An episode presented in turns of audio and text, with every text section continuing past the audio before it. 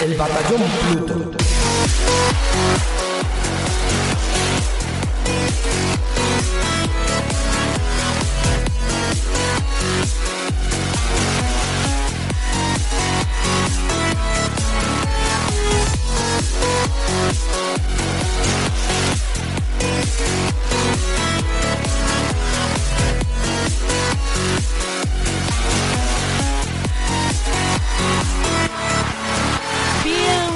Amigos y amigas al Batallón Pluto, el programa sobre videojuegos más escuchado en Alexandria y el preferido de los bichos buri.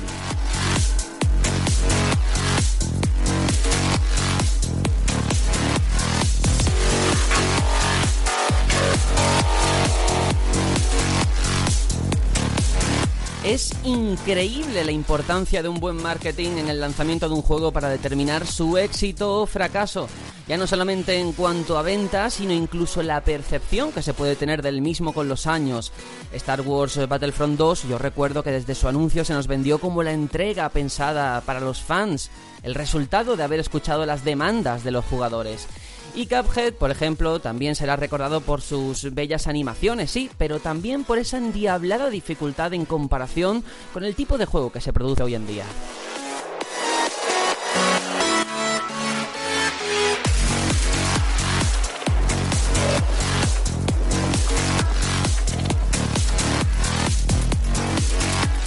Esto me lleva a pensar qué hubiera pasado con ciertas obras que de haber tenido una mejor carta de presentación pues no habrían quedado relegados en el olvido a pesar de su calidad.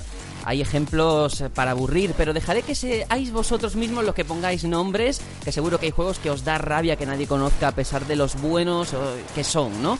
Por desgracia, la tendencia va a seguir en esta dirección y solo quien sea capaz de apostar por una buena campaña de publicidad tendrá el éxito asegurado. Aunque bueno, si tienes a la comunidad de youtubers de tu lado, ya tienes el trabajo hecho.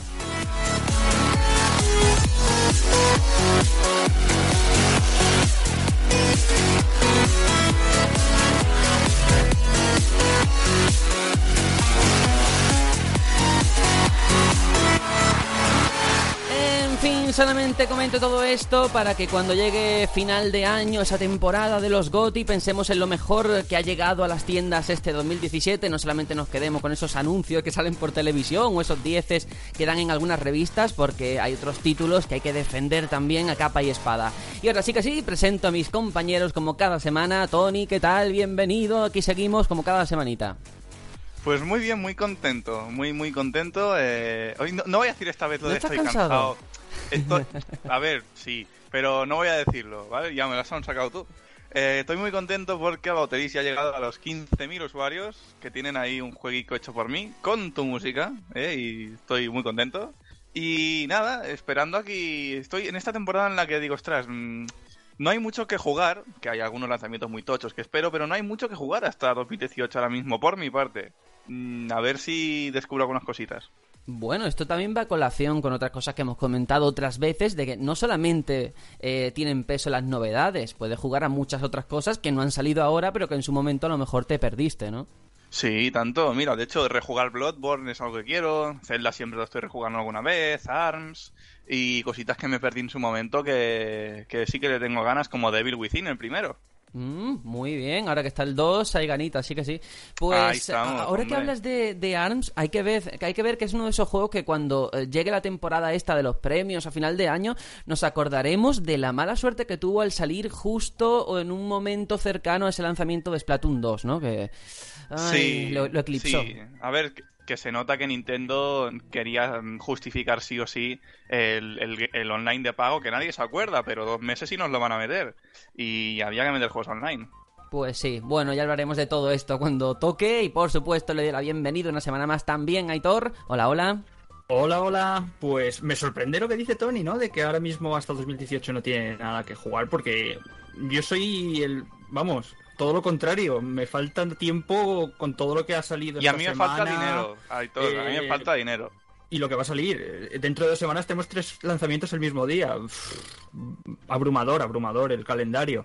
Eh, pero bueno, yo estoy muy contento porque mm, la semana pasada la semana pasada lo dije y hemos tenido tráiler del episodio 8 y estoy muy feliz, muy feliz y deseando que llegue ya a diciembre y, Y y póster, estoy ya, ¿eh? vamos, Qué bueno el póster y de, uf, de todo, de todo, hasta con... es- ¿Has visto eso que si le das la vuelta y haces círculos en los personajes hay un rostro muy familiar? Sí, sí, sí, sí. Eso me encanta. No digas Eso- nada. No, no, no vamos a decir nada. Eso No, y es en el tráiler Nada. los porks, o sea, la- los bichitos estos son fantásticos, Sí. me, me encanta. Vas a comprarte uno, ¿verdad? Seguro, vamos, no lo dudes. bueno, muchas ganas de ver la película y de luego reservarlo para estar el día de- del estreno ahí en el cine viéndolo es. en grande. Y Juanjo, por alusiones, igual, aquí seguimos otra semana. Pues nada, muy buenas a todos. Sí, una semana para mí muy entrañable porque me estoy a punto, de hecho he, he cortado para, para grabar, pero estoy a punto de pasarme con mi hija el Super Mario 3D World, el primer juego que nos vamos a pasar juntos y, y para mí una semana muy entrañable porque vamos a empezar, voy teniendo compañero de juego de... Ole. Y estoy una cosa muy bonita, es algo muy entrañable vivir esto, sí señor. Sí, señor. Qué guay. Esas son las cosas que no se deben de perder. Sobre todo este tipo de juego cooperativo, offline, local, en la misma casa, Mm. que es una experiencia que por mucho que el online está genial y hay que reivindicarlo, la nueva tecnología, vale. Pero son experiencias que hay que vivir con una persona al lado, ¿eh? Cambia mucho la cosa. Sí, sí. No hay que dejar morirlas, ¿eh? Y, y además, em, cuando está bien implementado, cuando se hace para esto, cuando tú te das cuenta de que el juego está pensado para jugarlo así, y, y además con la, mm, con- está pensado para que lo puedas jugar con tu hijo, te das cuenta de que, de que está muy bien hecho para, para conectar generaciones, es todo muy bonito. La verdad es que estoy ahora mismo muy sentimental porque es una sensación que no había experimentado y, y la verdad que la recomiendo a todo el que lo haya hecho sabrá de lo que hablo y al que no, pues es un momento muy bonito que, que cuando te llega lo disfrutas mucho.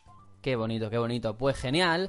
Ahí dejamos esa recomendación para quien sea padre, porque desde luego iniciarse en este camino, en esta industria con un titulazo como 3D World, como el Mario, pues fantástico. Yo soy Sergio, presento esto, aquí estoy. La semana pasada no pude estar. eh, ahora que me he vuelto a Madrid, he vuelto a la vida universitaria, pues tengo poco tiempo de juego. Lo vais a notar hoy, ya que no traigo nada, nada en la que estamos jugando. Pero eso sí que sí, eh, noticias nos faltan, debates nos faltan, así que vamos con el sumario para contaros todos los contenidos del programa de hoy.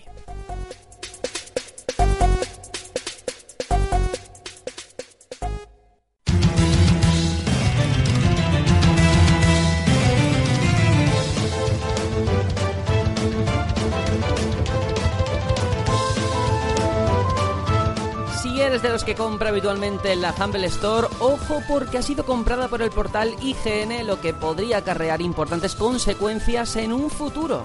Pero no es el único cambio al que tendremos que hacer frente. El creador de Dragon Age se ha ido de Electronic Arts para afrontar nuevos retos profesionales, dejando con su marcha importantes incertidumbres.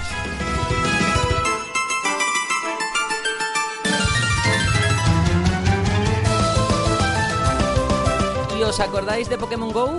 Nosotros no, la verdad. Pero desde Niantic han prometido novedades para que volvamos a instalar la aplicación en nuestro teléfono.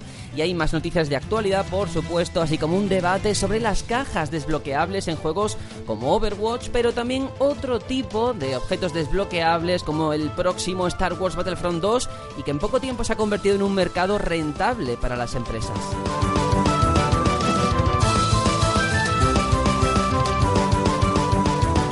Quedaos hasta el final porque hay mucho más contenido, además de saber el número de ventas que ha conseguido Cuphead desde que se puso a la venta. Y atención porque es un número escalofriante. Así que ahora sí que sí, comenzamos.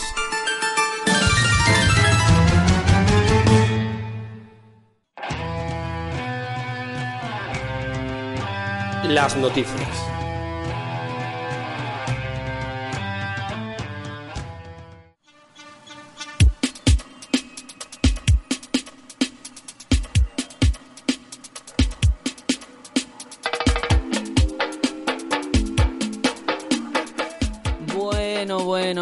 Vamos a empezar con una noticia que ha, sentado como un jarra, una jarra de agua fría porque a lo mejor muchos no se lo podían esperar. Hay quien dice que es, es para bien, otros que para mal, pero la realidad es que la tienda independiente Humble Bundle ha anunciado que ha sido comprada por IGN y pese a esta adquisición, la Humble Store asegura que no van a introducir cambios significativos en cómo funciona la compañía ni en su modelo de negocio.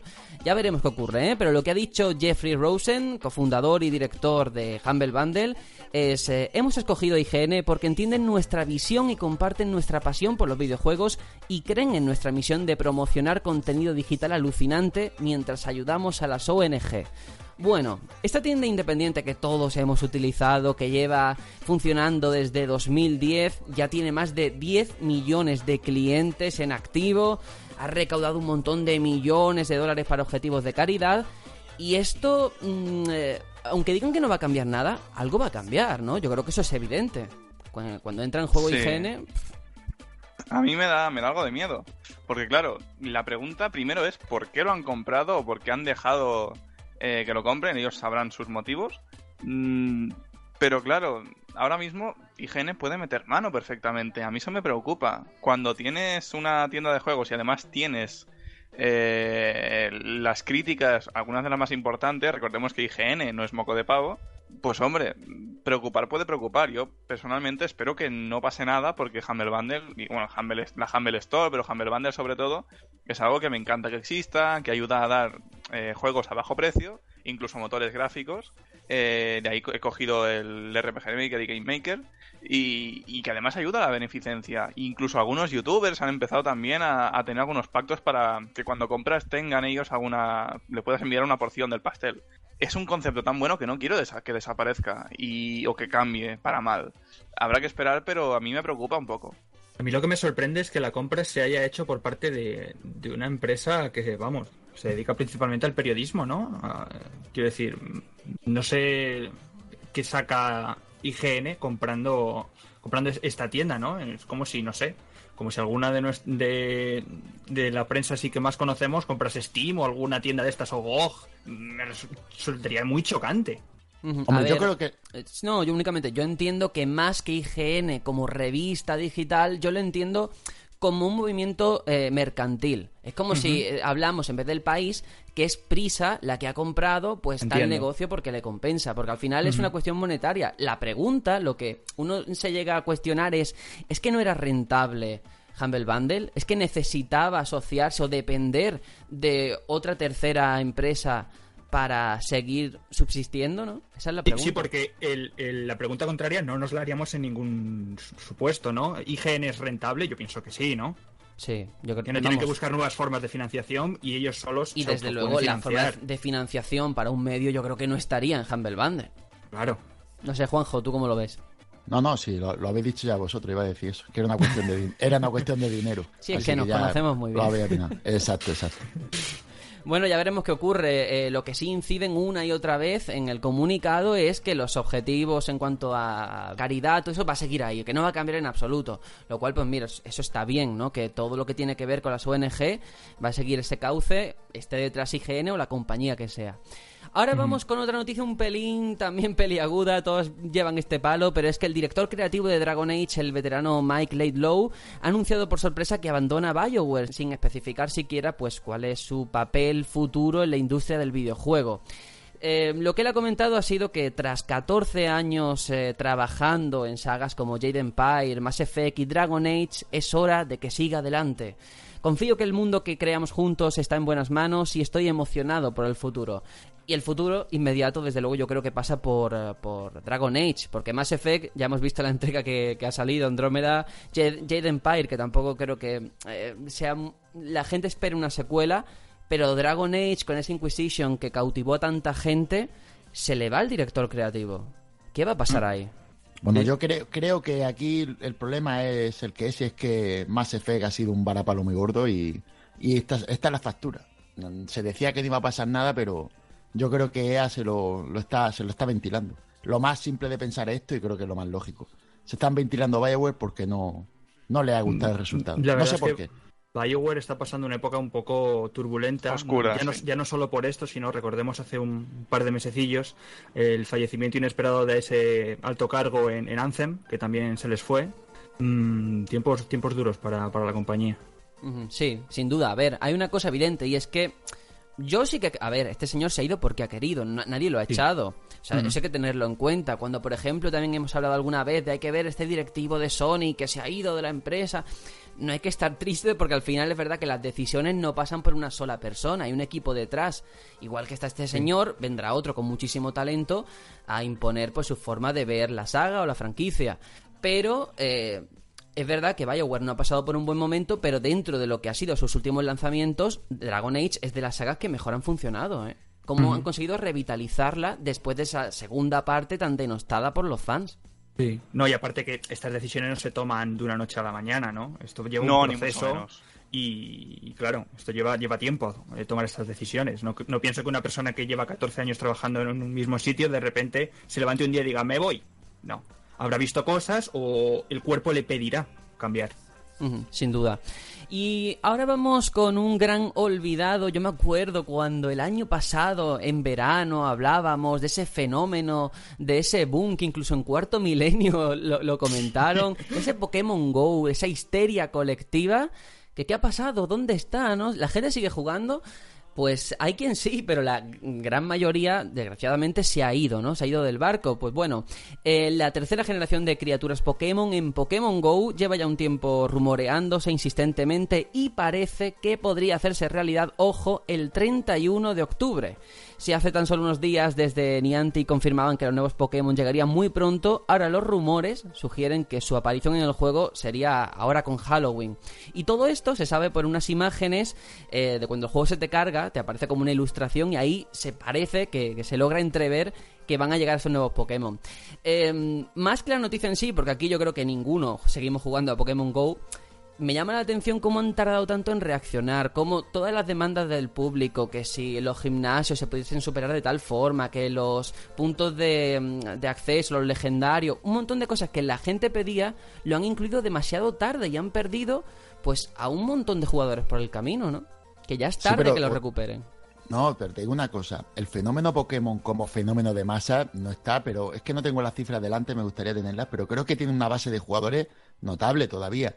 Y, y te digo más, yo he visto gente que juega y te no te no te creerías quién juega. Juega gente mayor.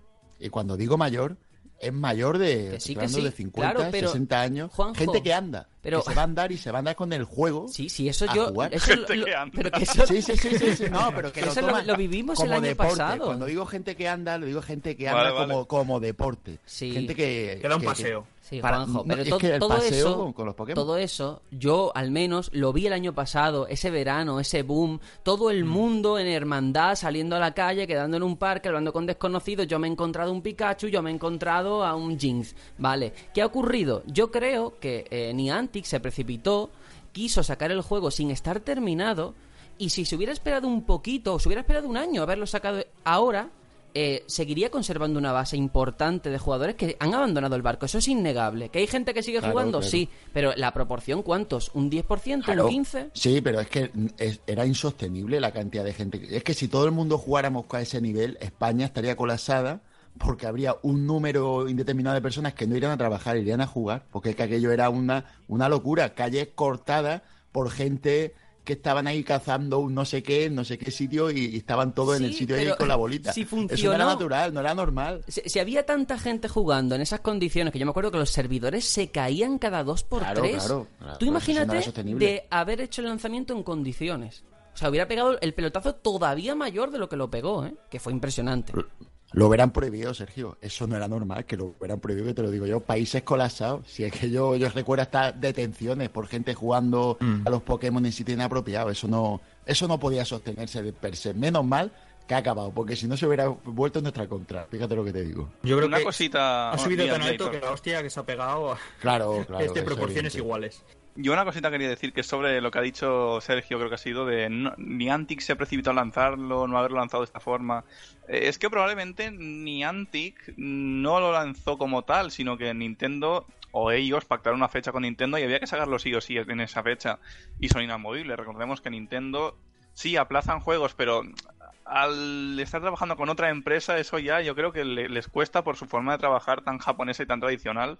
Mm, Personalmente creo, creo eso, que ahí fue más Nintendo que, que Niantic. El que fuera Igual que el tema de actualizaciones, van tan lentos yo creo que porque Nintendo no está acostumbrada a, a- a estar... Pero Tony, Tan- no, no cometas el error de hablar de Nintendo cuando el juego es de Niantic y de Game Freak. Nintendo te- te- tendrá un 2% o un 5% de, de lo que se lleva, ¿eh? Ya, pero seguramente Nintendo tiene que dar el visto Y bueno. Google también se lleva pasta. Sí, no, es que es un pitote también, o sea, con un juego móvil, eso ya ahí no me meto yo ni de coña. Google Pero Maps y tal. es muy probable que la influencia esté de Nintendo más de lo que creemos en cuanto a estas decisiones. ¿eh? Aún así te digo, yo creo que aunque hubiese salido con gimnasios, con chorcientas mil funciones, yo creo que un gran porcentaje de la gente se hubiese cansado al acabarse la moda. Esto es así. Pero es- esto con todo, esto con Mm, todo. Eso es. Pero yo lo que, lo que quería decir es lo del tema del, del contenido. Pensad que están utilizando una IP de Nintendo. Ellos son muy proteccionistas con sus IPs. Estoy muy seguro de que van a ir y están yendo muy lento y muy pasito a pasito, eh, muy con pies de plomo, porque no quieren, eh, porque quieren ir con mucho cuidado, no están acostumbrados a esto. Seguramente es un primer paso para que luego dejen sus IPs a, otras compañías como ya ha pasado con Hyrule Warriors, Fire Emblem Warriors, etcétera. Mm, creo que están aprendiendo con este juego eh, a, a eso y que también están ganando pasta. Va- aunque tengan un 2%, es un 2% de mucha pasta. No, a ver, igual que comento que hubo problemas en el lanzamiento, que eso es innegable, que yo conozco a gente que es muy fan del juego, que tiene la pulserita, que valía un riñón también, hay que decirlo. y igual. que sigue valiendo un riñón, ¿eh? no ha bajado. y sigue valiendo un riñón y que, bueno, pues sí que se sintieron un pelín decepcionados al ver cómo eh, el Pokerradar, yo me acuerdo que no funcionaba, que lo cambiaron 50.000 veces porque las huellas no, no daban pie con bola. Todo eso está a un lado, ¿vale? Y por otro lado, hay que reconocerle que fue un acierto total, aunque el juego no estuviese terminado, sacarlo en verano, porque este juego lo lanzas en cualquier tanto. otro periodo del año y se hubiera comido En los diciembre mocos. te mueres. Pues fíjate, te mueres de frío. Y la publicidad que tuvo, vamos, madre mía. Joder, es que yo recuerdo gente anunciándose como entrenador Pokémon, que cobraban dinero por enseñarte y por llevarte a los sitios a cómo hacerlo. Era una locura, tío. Hasta unas plantillas para poner en el móvil para lanzar la Pokéball. Es que aquello fue Es verdad. Es que yo recuerdo 3D, sí, sí. unas cosas que, que- que no eran normales, tío. Era, fue un- mm, una fiebre de muy poco tiempo, muy concentrada, que sobrepasó cualquier expectativa. Por supuesto, pero si es que yo simplemente me quedo ya por terminar el, de- el debate este sobre la noticia. eh, fijaos hasta qué punto de, de locura de, con mis amigos, o sea, chavales de 20 años, los planes en verano era vámonos a cazar Pokémon. Eso Sí, es, sí, que sí. suena Ya has súper pasado las fotos, ridículo. ya, sí, sí. Pero es así, así muchísima gente, sí, sí. Bueno, vamos con otra noticia, anda. Eh, un poquito de hostias porque tenemos que hablar de Tekken 7, que ha tenido unos buenos primeros meses de vida, al menos en lo que a venta se refiere. Su director, Katsuhiro Arada, ha respondido en Twitter a un usuario que preguntaba al respecto de cuánto ha vendido y ha afirmado que llevan más de 2 millones de unidades vendidas solo en consolas, ¿eh? desde junio hasta septiembre. A esos 2 millones hay que sumarle aproximadamente 300.000 unidades en PC, que no es una cifra mala teniendo en cuenta que en PC el género de la lucha no está muy allá. Bueno, la comparación, que yo sé que esto siempre interesa, con Street Fighter V en febrero de este año, el juego de, de Capcom había conseguido 1,5 millones de copias, eh, sumando Play 4 y PC. ¿eh? O sea que Tekken 7 prácticamente le ha comido todo el terreno y se lo merece porque es un auténtico juegazo. Ya lo digo desde aquí. Hombre, comparado con lo que pasó con el lanzamiento de Street Fighter, que si- sigo diciendo, sé lo que tiene y para mí es un juegazo. Es un juegazo de lucha, pero con un lanzamiento desastroso. Me alegro mucho por Tekken, no soy para nada de Tekken, de nunca, pero me alegro mucho. Aparte, se curraron una edición especial que, que ya le gustaría a Marvel vs. Capcom, ¿eh? Que madre mía. no me lo recuerdes. Sí, eh, habrá que ver porque Street Fighter ya sabéis que es un juego con un largo recorrido y que las ventas no es solamente en su salida. Eh, para el año que viene vamos a tener esta edición, no sé cómo se Arcade, llama. ¿no? Arcade, ¿no? Sí, sí. Que Arcade. le hace falta. claro, que entonces ahí pues arañarán un- seguramente también un buen número de ventas. Pero no, es porque metan el modo arcade con esa edición, ¿verdad? Sí, un poquito sí. sí. ¿En serio? Sí. No, no hay vergüenza en este No hay mundo, vergüenza, pero tío, no, no. ¿qué me estás contando? Si no es difícil No. de hacer un modo arcade para esa gente. Pues imagínate, pero también de- decir al que ya tenga el juego, por si no lo sabe, que supongo que lo sabrán, eh, este modo arcade es que tú te lo, si te compras el juego nuevo, te viene con este modo, y a todo el que tuviera el juego se le actualiza con este modo nuevo. ¿vale? Faltaría no es- más, gratis, exacto, ¿no? Exacto, no. Claro, Es claro. que no, rom- no rompen con la promesa que, cu- que Vale. hicieron de que no iban a sacar una versión super como hicieron con el 4.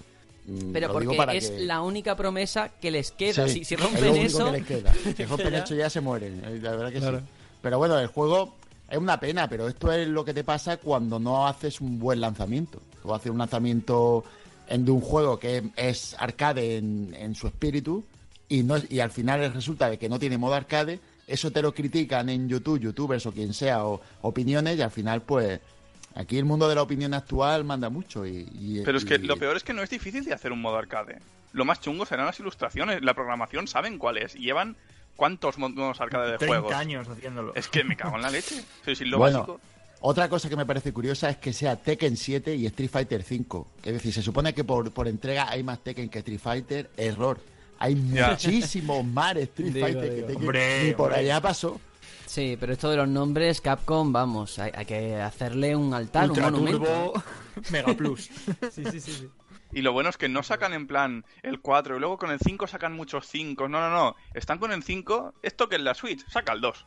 Me la suda. No, a ver, no, yo, creo que, por no irnos por las ramas, hay una cosa muy evidente que diferencia un lanzamiento de otro, de Tekken y Street Fighter. Y más allá de los modos de juego, de plantel de personajes, de, yo que sé, minijuegos, todo eso está muy bien, pero son añadidos. Al final, lo que busca el jugador de juegos de lucha es una buena infraestructura online. Y recordemos Street Fighter V, cómo empezó, que aquello era injugable, era injugable. Y en Tekken 7 pa- pasó todo lo contrario. Es cierto que también tiene fallo de vez en cuando, vale, pero es que está a otro nivel, es que va fino. Y eso es lo que uno exige al menos, que por lo menos pueda jugar con otra gente. Porque si no puedes jugar con otra gente, no tienes modo arcade, no tienes modo de un jugador, ni tienes nada, cuando salió el juego, pues ¿para qué te lo vas a comprar? Bueno, claro, y vídeos, no sé si recordáis que había como una especie de modo historia, no recuerdo bien porque es que no lo he jugado, en la que salía un niño, un bebé, aporreando los botones y pasándoselo. No sé si os acordáis del vídeo ese en YouTube. No. Dios. Pues, pues buscarlo, buscarlo, porque es un, un- un niño pequeño, te digo un niño, un bebé, pues yo qué sé, un año, año y medio, tío, dándole al botón en el mando y pasándose el juego, tío. Una... Claro, esos vídeos lo ve cualquiera y no se compra el juego, es que es una vergüenza. Joder. Bueno, pues vamos con otra historia. Esta me gusta mucho porque es muy curiosa y es sobre Final Fantasy XIV, ¿vale? El número de jugadores de este MMO está en torno a los 10 millones de usuarios, que según leo en la noticia que tengo delante, estaría cerca de los 12 millones de los que goza World of Warcraft. Yo no me lo creo, pero bueno, ahí está el dato, porque una cosa es las personas que se han inscrito, porque recordemos que tienen una prueba gratuita, y otra el número de jugadores online, ¿no? Que pagan. Pero bueno, Simultáneos, ¿no? Claro, O- simultáneos online. Eh, Concurrentes, concurrentes, ¿no? Que se llama ahora eso, jugadores concurrentes. Efectivamente. En cualquier caso, ¿qué ocurre? Con tanto volumen de jugadores ha ocurrido un problema muy curioso y es que dentro del juego puedes comprar viviendas, casas, pero el espacio es limitado. Entonces, eh, a diferencia de lo que ocurre en otros MMO, aquí tú tienes que pagar eh, ese terreno y no siempre hay. Entonces, con cada actualización van metiendo casas nuevas o, o parcelas nuevas. Y eh, con el tiempo ha ocurrido que se ha producido una burbuja inmobiliaria dentro del juego. Hay demasiada demanda para la poca oferta que hay. Y al final. Hostia, como en la vida real, pero al revés. Sí, Qué maravilla. sí, de hecho se han creado hasta mafias, hay gremios dentro del juego en el Dios. que te dicen, bueno, pues yo te vendo mi casa, pero a cambio no sé qué. Porque claro, no hay espacio para tanta gente. Pero ¿Y está- eh, ocupas? eh, ocupas seguro que también. Hostia, qué bueno. Pero está guay porque dentro del, del mundo de los MMO me parece interesante, ¿no? A pesar de los problemas que acarrea el hecho de, de eso, de que no hay espacio. Pero que tú te puedas casar con otro jugador, que puedas tener tu casa, le da otra dimensión al juego, ¿no? Pero, tío, ¿no habéis planteado el metajuego que se crea dentro de este juego para los especuladores y todo el tema este, que tiene que ser para ellos maravilloso, ¿eh? Ese especulador español típico que acabó con este país con la burbuja inmobiliaria y todo el tema. Tío, aquí Que tiene todos los viviría amigos en caja un, todavía. un sueño, un sueño. ¿eh? Hay No, no, pero te digo más. ¡Oh, ¡Qué locura! Te digo más, el que ha hecho, el, el que ha ideado esto de las casas con tanta gente es el mismo que diseñó los ordenadores del The Division que te tenías que inscribir y que había colas. Es el digo. La mismo, cola del estoy paro. seguro. No, pero e- es curioso porque es que es así. A mí a mí me recuerda un poco como EVE Online, ¿no? Que hay una especie de economía sumergida. Una cosa es lo que los desarrolladores a lo mejor pensaban a la hora de diseñarlo y otra cosa es el uso que le dan los jugadores. Y al final es buscarse la vida. Si no tienes el dinero, no tienes la posibilidad de comprarte una casa, pues tendrás que hacer algo. Solo, solo una pregunta, Sergio, porque sé que tú lo has jugado. ¿Ese dinero del que hablas para comprar casas es real o del juego? Es del juego. Pero es- Vale. es, mucho, mucho dinero, ¿eh? Cuando digo mucho, es muchísimo, exageradamente. Tendrías que estar jugando con años. dinero real. Pero a ver, una, una cosa. que sí. ¿Y la, la diferencia entre tener casa y no tener casa es muy, es muy importante, Sergio? No, no, pero bueno, a ver, son Hombre, japoneses. Es el superlujo. casa, ¿sabes? Claro, eh, el hecho de. Si es que el hecho de, de- de incluso en este tipo de juego MMO, poder descansar en una posada, que eso es una cosa que asociamos los juegos de rol offline, aquí realmente te puedes desconectar cuando quieras. Y, y aquí, sin embargo, puedes hacerlo así en cualquier momento o irte a la posada. ¿Tienes beneficios? Pues casi que no, pero lo haces porque mola. Pues aquí igual, si tienes tu casa, la decoras como quieres, invitas a gente y, y ya está, y vives la vida. Es que va más padre. allá todavía, Sergio. Es que entonces hay una cuestión de clase. Es Claro. muy fuerte. Es Claro. que tú piensas ahora mismo en, el Es metajuego. totalmente ya. así. Sí, sí, sí. Es una puta pijada de mierda. Es increíble, tío. Me encanta. me Pero, o sea, tú eh. estás eh, 12 horas fuera de casa trabajando, llegas a- del curro, te pones con el ordenador y trabajas para comprarte tu casa dentro Claro, claro. Sí, es una locura. Es muy. Para no tener que ir a una posada como un pobre allí a, a- a alojarte. Es muy fuerte. Es que me estoy quedando flipadísimo. Pero es un juegazo, ¿eh? Fantasy XIV. Sí, sí, sí, sí, hombre, hombre. La, la multitud de facetas que da este juego, la polla. Bueno, venga, vamos a seguir con Square Enix, con la última noticia relacionada con Life is Strange Before the Storm, que se va a poner a la venta el segundo de los capítulos el próximo 19 de octubre. Está aquí a la vuelta de la esquina. Ya han enseñado un nuevo vídeo y eh, se va a llamar Brave New World y en él tendremos la oportunidad de reencontrarnos con viejos conocidos de este universo de Life is Strange. Y en lo argumental, no voy a decir nada, pero la sinopsis habla de que Chloe y Rachel continúan fortaleciendo su amistad mientras barajan la posibilidad de escapar de Arcadia Bay dejando atrás sus tormentosos problemas familiares. Casi nada. Yo no voy a mm, destrozar ni destripar nada, pero el final del primer capítulo, el cliffhanger, ya te dice que van a ocurrir cosas, ¿eh? O sea que promete bastante esta segunda parte. Qué ganas tienes, ¿eh? Digo, digo, hombre, tengo el pase de temporada, esto lo jugaré en cuanto pueda. Ahora es directo. Haré directo, haré directo, pero... ¿Pase de verdad- temporada significa el juego entero? Sí, Sí, Ah, vale. básicamente. pero es que decir, que te, te has comprado el juego. En vez de pagarlo poco a poco, lo has comprado entero. Claro. Es como le llaman al Pero que son, son esto. 15, 20 euros, tampoco es mucho. ¿no? Mm, O No. 12, 13. No, y además te, no, te no. incluye un capítulo adicional.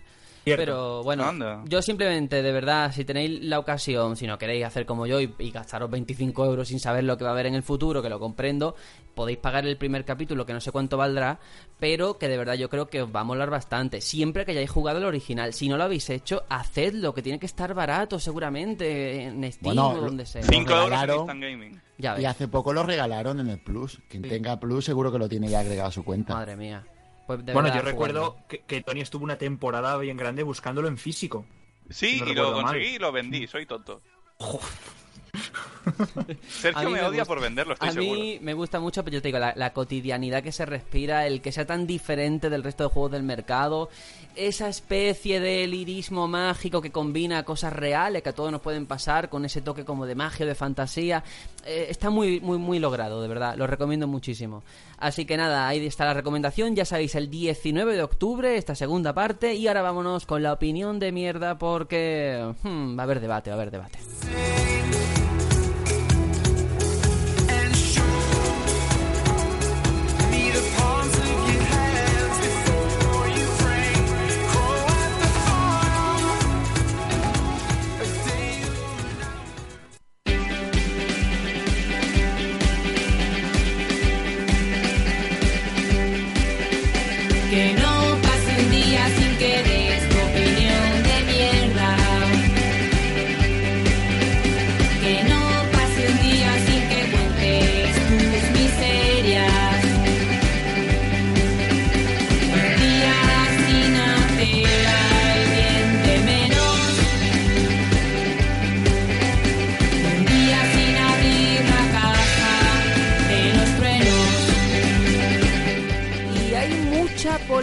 Esta semana con un tema que no es nuevo.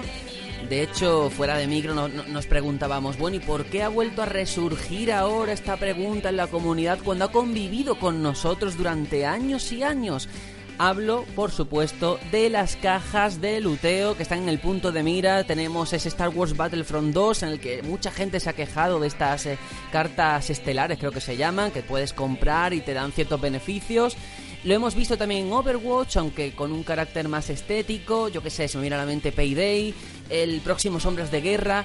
Cada uno con sus particularidades, pero lo peor es que en muchos casos hay dinero real de por medio. Entonces al final mucha gente se pregunta si es un pay to win, si se trata de un juego de azar encubierto dentro de- de- del videojuego y por tanto habría que cambiar la calificación de edades. Surgen muchas preguntas y yo no sé hasta qué punto esta polémica está justificada o no. No sé eh, cómo os posicionáis. O sea, ¿esto es lícito? ¿No es lícito? ¿Está bien hecho? ¿Está mal? Sobre todo ahora con Star Wars Battlefront 2. No sé cómo lo habéis visto, si habéis tenido la ocasión de probarlo, pero mucha gente se ha quejado de eso, de que no está balanceado y que al final quien paga, pues tiene más oportunidades de ganar. No he probado el Battlefront 2, no he probado Sombras de Guerra. Mm, generalmente no, juego jamás a juegos en los que la ventaja recaiga en, pagar un, dinero por, extras. Em, al final, lo malo es que existir existen. Y si te engancha, ahí está lo malo. Y ahí es donde quiero yo recaer en lo que has dicho de eh, cambiar la clasificación por edades. Creo que es un punto muy a tener en cuenta. Cuando tú tienes un juego Peggy 3, por poner algo, y los hay chavalillos de 3 años, de 7, de lo que sea, enganchados, el Clash Royale, por poner un ejemplo, con que si las gemas y los cofres y el no sé qué, mm, les estás dando una adicción muy mala. ¿Vale? A cualquier edad es mala, pero a esa tienes menos control sobre ti mismo. Y quieres gemas y lo que sea a toda costa. Eh, creo que es algo a regular, pero, pero mucho. De hecho, creo que el donde menos cabida tienen, que no significa que no sea rentable, porque seguro que lo son y mucho, es en consolas y en PC, pero en teléfonos móviles es una auténtica locura. O sea, chavales pidiendo eh, que les den monedas eh, in-game pagadas con dinero por su cumpleaños o cosas así, que es realmente algo bastante bestia. Y que de hecho hay equipos de psicólogos, en por ejemplo en King, eh, hasta donde yo sé, eh, que se dedican a eso. Se dedican a mirar cómo pueden eh, hacer esto de manera efectiva. ¿Y no te parece Es muy hipócrita, peligroso. por un lado, que tengan psicólogos, parece muy pero por otro, que lo permitan? O sea, sin poner, No, porque además no, no- no te ponen trabas. Tú puedes ser un niño o un señor de 80 años que no te preguntan ni le dan ni nada. Y sin embargo, que- ese niño, si va a un bar, a una máquina tragaperra, lo primero que le dicen es, no puedes estar aquí. Sin embargo, con un juego no Sí. ocurre eso. Claro, para mí la palabra no es hipócrita, no es hipócrita, que también puede estar ahí sin duda, sino peligroso. O sea, es que chavalíos Sin puedan duda. hacer a esto, al menos con las tragaperras, si veías a un chaval de tres años, el del bar te decía, oye, Hombre. niño, que esto no es para ti, no hagas esto. Pero claro, detrás de un móvil tú le das a un tic que dice, sí, soy mayor de 18, y ya está. Y si el niño, eh, por poner, que yo hablo desde ya el punto de vista de niños, coge el móvil del Papa y el Papa tiene asociada su tarjeta de crédito, se pueden ocurrir cosas muy poco bonitas ahí, por ejemplo. Eh, son casos, la palabra para mí es peligroso. Y ya sé que vais a hablar más del tema de, en estos juegos y en sobremesa y en PC. Quería llevar esto al, móvil porque es donde realmente creo que está el peligro mayor. Sí, sí, pero bueno, ahí, entramos. Lo que ha dicho de King y los psicólogos. Fíjate lo que te digo. Yo no sé si los psicólogos están para ayudar o para ver cómo hacer para meter todo eso sin que sin que sea políticamente incorrecto. Fíjate, es para ver cómo hacer la trampa sin que la trampa se, se cumpla. Porque ellos lo, Mm, no lo sé. No sé Yo eh. Hasta donde yo sé es eh, hacer las recompensas, lo- juego en general, no solo esto, sino juego en general lo más atractivo posible para conseguir el, fi- el- el fin de una empresa que tiene la pasta para pagar un equipo de psicólogos muy bueno y hacer el, el juego lo más atractivo posible al, al público. Pero claro, Sí, pero, pero es que eso es una trampa. mm, Porque es que, a ver si me entiendes, eh, te- no te estás recompensando con nada que tú puedas saber lo que es, sino te están recompensando con un sorteo. Si te fijas realmente es cómo disfrazarte la trampa, porque la caja al final tú no sabes lo que lleva. Y tú has ganado la caja y en verdad no sabes lo que has ganado. A lo mejor lo que te sale la caja ya lo tienes. sí, Tú- tanto. lo que tú buscas entonces no es eh, lo que hay dentro, sino es la sensación de abrir la caja. Menti- Ahí donde Sí. está. Sí, a ver, la sensación de ludopatía, de misterio, de, Exacto, ex- es de muy peligroso eso. Sí, es muy pero a ver, yo lo que quiero decir, antes de pasar a otros temas, porque estamos pasando de puntillas sobre eh, temas quizás a lo mejor como el hecho competitivo, el pay to win, pero bueno, el, el factor ético. Sí, no, no, moral- no, yo lo he querido llevar Sí, al, ter- al terreno móvil para darlo a conocer. No, y, que me, y que me, conoce, pero- no, y que me parece muy interesante todo el tema ético y moral, pero que cuando hablamos de psicólogos, de que hay cierta preocupación desde los propios desarrolladores, a mí me recuerda mucho a cuando desde el propio gobierno hacen campañas contra el tabaco, pero luego te lo venden. Entonces, eh, al final es hipócrita. a Y eso- a sacan eso me de refería. ello. Me parece muy cínico. Ahí estamos. Ese es, el, el- ese es un tema. Y luego otro que yo creo que aquí Aitor, desde luego, sí que está posicionado, aunque todavía no haya hablado, es el hecho eso del pay to win, de, de las ventajas o facilidades que te da el pagar, ¿no? Eso es. Eh, aquí tenemos, por así decirlo, como dos eh, posiciones que... Bueno, realmente hay tres, pero yo creo que debería solamente haber dos. Una la eliminaría completamente. Eh, cuando tú sacas un juego que tenga cajas, eh, um, digamos que para mí debería tener dos vertientes. Si el juego es gratuito, pues veo bien que la manera de financiación sea por cajas. Pero si tú estás pagando el juego completo, ¿por qué me sigues haciendo pagar que si llaves, que si cofres, que si tal, que si cual? ¿No te he dado yo ya mi dinero? ¿No tengo yo acceso ya a todo el contenido? Dámelo con, con dinero del juego, aunque sea, pero me parece muy mal juegos como por ejemplo Overwatch o como por ejemplo eh, Player, PlayerUnknown que yo ya he pagado incluso en PlayerUnknown he adelantado dinero porque es un juego que ni ha salido y ya me estás pidiendo dinero para llaves para cajas. Me parece vamos una tomadura de pelo Ahí estoy de acuerdo y no de acuerdo. Con PlayerUnknown sí estoy de acuerdo. Con Overwatch no por el tema de que es que son skins. O sea, al final son los desbloqueables de toda la vida. con La, la Player diferencia es igual. que ahora PlayerUnknown puedes también. pagarla con Con el pasta. Player igual, ¿eh? Player son skin. No, También no, nada- son- no eran nada armas mejores. No, el- nada, No, nunca, no, no. Ah, nunca. amigo. Nunca. A ver, yo creo que si son si es algo cosmético que no influye en la jugabilidad, aún tiene un pase. Habría que estudiar, porque realmente creo que merece estudios, el tema de, de, de pagar contenido adicional, de- que no sea en plan uno- un DLC de más historia, no, no, no, contenido en plan de, de skins, de armas, lo que sea. Creo que merece estudios reales por parte de incluso gobiernos, Mm. pero es que broma. Tony yo cuando quiero una skin por ejemplo mm, recuerdo en Hyrule Warriors que tenías un DLC con trajes de, de Ocarina of Time, Sí, tal, hay- te valía un euro, sí, sí. una cosa así. Y yo lo pago sabiendo que doy un euro y tengo eso. Pero yo no, do- yo no pago por algo al azar que a Vale. lo mejor me gusta, a lo mejor no. Vale. Sí, el tema de juegos de azar, y esto no es broma, está muy regulado en muchos países, incluso el nuestro, pero parece que aquí ni se enteran de que está o no está regulado todavía. No es ninguna tontería lo que se me ocurrió hace poco, que es meter en las cajas de los juegos, tal y como pone el PEG y el no sé qué tal, poner este juego contiene loot boxes. Sí. Porque creo que es algo que Puede hoy en día se está... ludopatía. Y yo, como Sí, igual que en una, que- maqui- en una máquina de bar tú tienes una Por pegatinita ejemplo. que pone prohibido para menores de 18, yo Claro. totalmente, vamos, sería súper estricto. Todo juego que tenga loot box, PEGI 18. Lo siento mucho. PEGI Pero, 18 eh, porque sí, es un pe- problema. Lo- lo mismo sería avisarlo de las a loot ver, boxes. a ver, pero hay una cosa evidente. Esto es tendencia, esto cada vez ocurre más y se ocurre porque es rentable. Sí. Tenemos el nuevo Hombre. Assassin's Creed que lo va a tener, Sombras de Guerra que lo va a tener, Star Wars Battlefront 2 que lo va a tener, los zombies del nuevo Call of Duty que también lo tiene.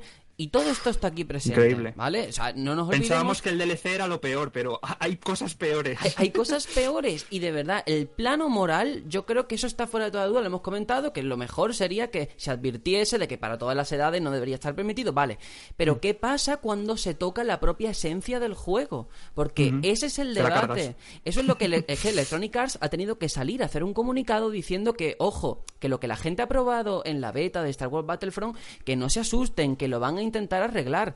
Pero si la gente no hubiera dicho nada, lo hubieran dejado así. Hombre, Pues eso es. Es que. eh, Sí, pero a ver, asunto la beta está para recibir feedback, también te lo digo. Ya, o para meter a puntita, a ver si no duele. Hombre, en, en No una si beta, en una beta tú ya feedback en según qué cosas ya no lo puedes pedir porque es que te queda menos de un mes para sacarlo. Si la, la cuestión es que hemos hablado del tema simplemente estético, ¿vale? Cuando las cajas te dan cosas estéticas, pero el problema está en cuando las cajas dan armas que, mejores. eh, que tú mejores en el juego. Y entonces ahí empieza la carrera. La carrera por ver quién tiene el mejor arma, y porque claro, tú llega un momento en el que te ves que juegas peor que los demás porque tú no pagas la caja, porque está en tu principio en no pagarla, y entonces te ves que eso a ti te lastra en el juego. Una persona que ha jugado 20 horas menos que tú, pero tiene más eh, herramientas que tú. Bueno, 20 horas y que no haya jugado nada y le haya metido de inicio 30 euros en caja al juego y ya juega mejor que tú de inicio. Porque no es que juegue mejor, es que tiene más. Y al final tú no puedes con- luchar contra ello. Mm, La inversión incluso- de tiempo se paga con dinero, ¿no? Es Incluso lo que está Blizzard ahora, eh, un neófito en, en World of Warcraft, tú pagas y te suben el- un busteo a nivel 100 del personaje. Sí, esto lo he visto. Esto me parece O sea, muy fuerte. Es increíble. Porque eso Yo- son a lo mejor 60 horas, no es coña. Sí, sí. Claro, pero el asunto es, mm, esto es en un Pagas juego... el tiempo con dinero. Es- sí, pero esto es en un juego gratuito y bueno, como has dicho tú al principio, puede pasar, Mm. pero el Battlefront no va a valer, no va a ser gratuito, No, ni va a valer 20 euros precio reducido. Te van a cobrar tus 60 euros de salida y el, y el que pague 60 más 30 va a jugar mucho mejor que tú si se paga el armamento. Y eso no me... Al final a ti te fuerza que si quieres competir, porque estos juegos son de competición pura y dura, Claro. tú te pones, a- estás jugando contra otros, pues eh, eh, moralmente yo lo veo muy, muy, muy reprobable, porque van a ganar mucho más de lo que ganan. Y esto no, no me parece nada bien. Sí, yo creo que al final hay un conflicto de intereses y que si se hace es porque compensa y que al final hay según qué mercados que incluso viven solamente de esto, como China. Sí. O sea, esto Pero creo que no todo vale, Sergio. Yo creo que No, al no, no, final- por supuesto, ¿eh? Por supuesto. No todo debería valer. Y la culpa la tenemos nosotros. Hombre, el que paga. Así de claro. La Sí, cul- sí. Porque si no se pagara por esto, esto no se hubiera convertido en negocio. Pero como siempre está el ansia, ese ansia por ser Sí, el mejor, Juanjo, pero- y quien puede pagar, Pero yo no quiero hacer de abogado del diablo, pero también es lícito si te dan la opción, si tú eres una persona que no tiene mucho tiempo, porque al final tu tiempo al día lo divides en muchas cosas y lo que quieres es jugar y pasártelo bien. Y si tienes una curva de dificultad o tienes que invertir muchísimas horas para poder disfrutar realmente del juego y con una opción pagas y ya estás a nivel 80, pues habrá quien lo haga y tampoco creo que haya que demonizarlo a esa persona. Pero es No, que sí. eso lo veo como el tío que se compra el juego y luego paga a otro para que se lo pase él. Que es en plan, ¿para qué te lo compras si no lo vas a disfrutar? Mm, ya, Juégalo tú. Bueno, yo tengo que decir que yo de chico, por ejemplo, me compraba los Lego y me lo montaba mi amigo. Y yo lo veía montado. Esa era la gracia. Bueno, pero es que hay quien juega para jugar y hay quien juega para ver. Quiero decir que en, Claro. eso tienes tu razón, Sergio. Pero el asunto es, eh, eh, jugar a un, un juego, pues yo qué sé, como el Sombra de Guerra, en el que es un juego para ti, y estar gastándote dinero en caja para hacerte trampa a ti mismo, porque pensad en lo que os digo, en un juego mm, offline, comprar cajas para tener mejoras para tú jugar más rápido en tu partida, tiene mucha lógica. Tú lo- Yo Hombre, ninguna le veo. a ver, tenerla la tienes si quieres pagar un poco más o ma- mucho más para ser el, el puto amo que va en un caballo de el oro. Pero- dos, dos segundos. Pero ¿para qué, Tony? Vamos a ver. Porque hay yo gente no- que quiere entrar a un juego y sentirse Dios desde el principio. Y esto es así. Pero Tony, entonces no juega al juego. Claro. ¿sabes? No, no lo entiendo, porque yo estoy No, pero, pero ojo, porque es jugar a donde un menos juego daño para hace. ser Dios, pero qué daño, pero, pero al final No, lo que no, yo me refiero es a escúchame. la, a la lógica. No tiene ningún.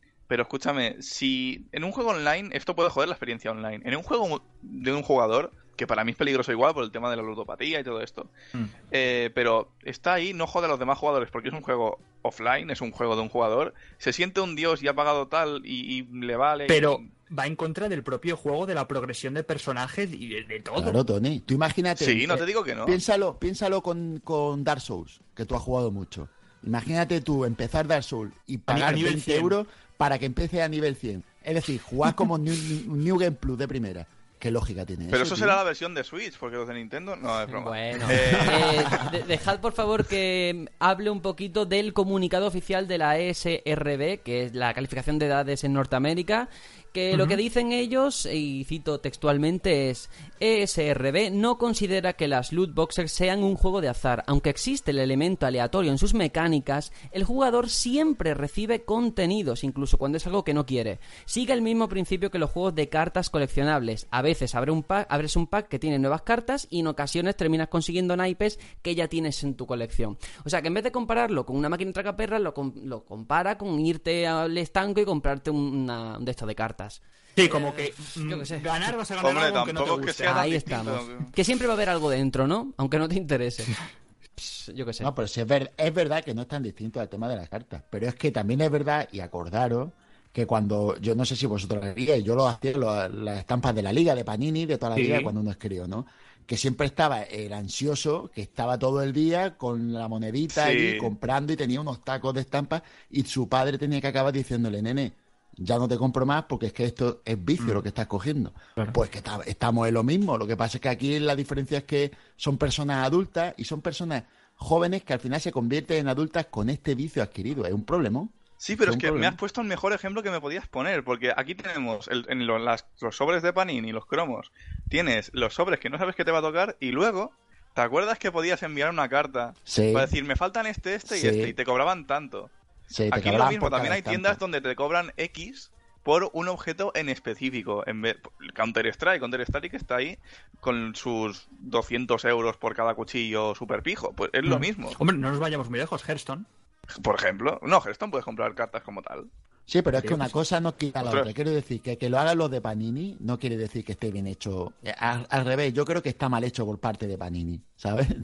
Eh, Ya, pero como eso sí que está muy controlado por los padres, pero mucho, porque es el padre que... porque está la costumbre de que tú lo has hecho de niño y sabes lo que es. Pero es que los padres de hoy día no saben que los críos cuando están jugando al FIFA y están con lo del rollo este de los jugadores y tal Sí. y pueden comprar. No lo saben. Mm, tienen que El hacerse Ultimate a Team, eso. ¿no? El- Sí. exacto. No, no lo Mira, te- tenemos que ir cortando el debate, eh, pero yo creo que al final la sensación general es lo que estáis comentando, que esta industria todavía es muy joven, está creciendo, hay ciertas costumbres que se van a ir adquiriendo con el tiempo, hay de esas cartas o de los tazos, yo me acuerdo de los tazos cuando era pequeño, que al final va de generación en generación. Claro, entonces dentro de unos años yo entiendo que todo esto empezará a regularse o por lo menos a, que- a existir una conciencia sobre este asunto, porque lógicamente es preocupante, tiene sus cosas buenas y sus cosas no tan buenas según en manos de quien esté.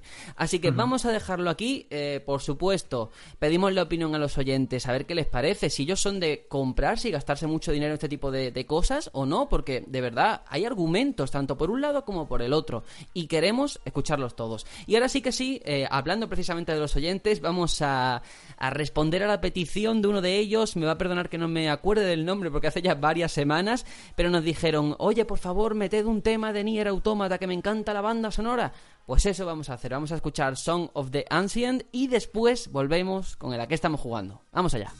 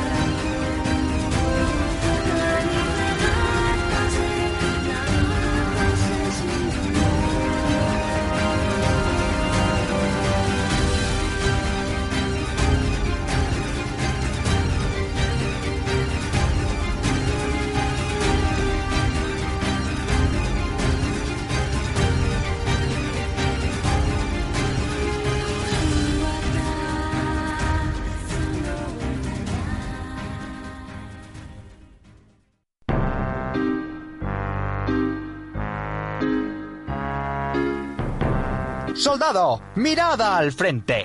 Somos el batallón Pluto. Si quieres seguir informado de la actualidad y escuchar los mejores debates y opiniones de la industria del videojuego, te recomiendo encarecidamente que sigas nuestro podcast semanal en iBox y iTunes. Además, también tenemos página web www.elbatallonpluto.com.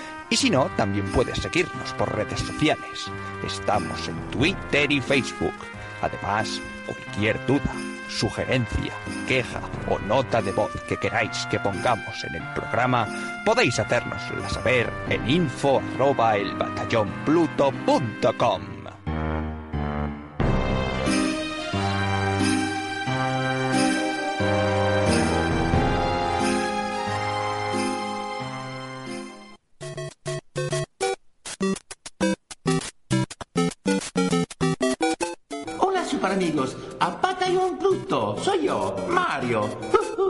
Mamma mía, ustedes son número uno.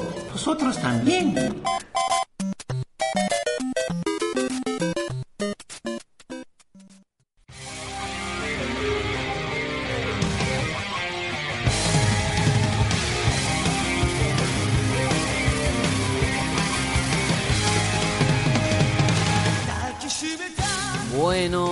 Estamos jugando. A ver, estos siete días que han dado de sí, Tony. Yo sé que estabas entre hablar de un viejo conocido o un conocido que mejor no haberlo conocido.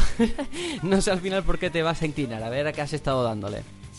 Pues al viejo conocido. De hecho, te confieso que he estado, mientras hablábamos, dándole un poquito, un poquito, un poquito, solo un poquito, solo un poquito a este viejo conocido que desde el lanzamiento se ha ido actualizando con cositas interesantes, poquito a poquito, me hubiese costado más contenido. Pero eh, estoy hablando de ARMS, este juego de lucha bastante, bastante innovador por parte de Nintendo. Creo que han hecho con el género de lucha lo que hicieron con Splatoon, pero para juego de. para, para los shooters online, pero no tan bestia.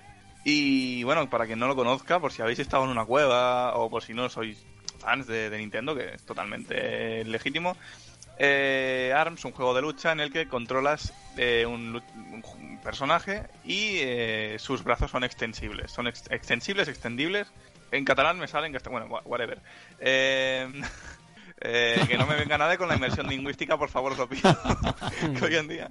Y nada, puedes ir cambiando los, eh, los guantes que llevan. eh, con Mira, la coña está ahí con loot boxes un poquito, ¿no? Porque no sabes lo que, lo que lleva dentro, solo sabes para qué luchador son. A través de un minijuego con monedas in-game, no, no, es, no es pago eh, de, de monedas con la, de la vida real. Y las eh, Lo que le actualizaciones que faltaba han a ido llegando. Nintendo. Lo que sí, la verdad es que sí. Y las actualizaciones que han ido llegando son bastante interesantes. Eh, han, han añadido dos personajes. eh, uno de ellos es Max Brass, que es como Springman pero chetao, las cosas como son, está chetao. Y el otro es Lola Pop, que es bastante guay, así un payaso. Creo que además es, no sé si italiano o español, no me ha quedado bien claro. La gente dice que español, ¿Un pero payaso? eh, una, una payasa. de Una hecho. payasa. No, es que como Una ahora está de payasa, moda todo el rollo payaso, yo es que no lo he visto, ¿eh? El personaje De, de It. de It. No, es Lola Pop, que es, es, es, bueno, se hincha cuando se... La Loli. Se hincha cuando se defiende y tal. Y un escenario muy chulo que por eso digo que no sé si es español o italiano, porque me recuerda más algo de Venecia el, el- el escenario. Han añadido también otros escenarios. El modo de Headlock, que para que no lo sepas, este jefe final muy rollo, muy estilo Goro de Muy imposible, Kombat. ¿no? ¿Tú te lo has cargado? Sí, claro que me lo he cargado. Yo no puedo con él. ya me dirás el Yo truco. sí. Sí, sí, no es, no es difícil. ¿Dices en modo historia? En el modo contra 100. Es que tiene Ah, seis sí. puños. ¿Cómo puede Sí. ser eso posible? Bueno, no, no es difícil tampoco, ¿eh? Pasa que yo también voy muy a, voy con Ninjara y soy muy muy ágil, es el más ágil de todo el juego, ¿Y con lo cual esquivar se me da bien. Y que le has echado, ¿cuánto? 25 30 horas al juego. Sí, unas Sí, 30 la horitas pone ahí. Sí, sí, sí. Y nada, la verdad, sí, le he jugado un montón. De hecho, es de estos juegos que me gustaría que tuviesen más protagonismo, porque me gustaría, hace ya desde hace un par de actualizaciones, que hay un botón que pone avísame de nuevos eventos y no me ha avisado de nada en dos meses. Tal Mira, cual. y me hab- da habría mucha que hacer una, una lectura sobre eso. Quiero decirte, vamos a ver. Yo entiendo que el juego a ti te guste, que a mucha gente también, vale, pero ¿qué ha pasado? ¿Por qué ha pasado tan inadvertido? Aparte del fenómeno Splatoon. O sea, no puede ser que al final sea un tipo de juego que te puede acabar aburriendo con el tiempo, siempre hacer lo mismo. Pregunto, ¿eh? Yo no tengo el juego. Es que yo creo que eso va ligado con el contenido. Creo que si lo hubiesen metido más contenido, la gente, sí que obviamente hay gente que se ha bajado del carro, pasa con este juego y pasa con todos. Pero igualmente siempre hay gente en el online, siempre, aun con Splatoon, siempre hay gente en el online. Y no sé, es un juego que tiene su fanbase, y tanto que la tiene. Ha vendido más del millón, incluso seguramente más de los dos millones. Pienso que, que es un juego a tener en cuenta para, para futuras IPs, porque por narices este juego tiene que tener una más, más, entregas. De hecho, mm, en, en mi mente está el sueño húmedo de, de un juego Warriors con estos personajes, porque es que me encantaría. Sí, sí, sí, yo lo fliparía muy fuerte. Y de verdad, ¿por qué ha pasado inadvertido entre comillas? Pues porque cada mes si nos dan un triple A, uno de ellos es Zelda que nunca va a morir y el otro es Mario Odyssey que está aquí en nada y el mes después de ARMS vino Splatoon, hombre, pues lo tiene difícil, bastante ha hecho ya el pobre.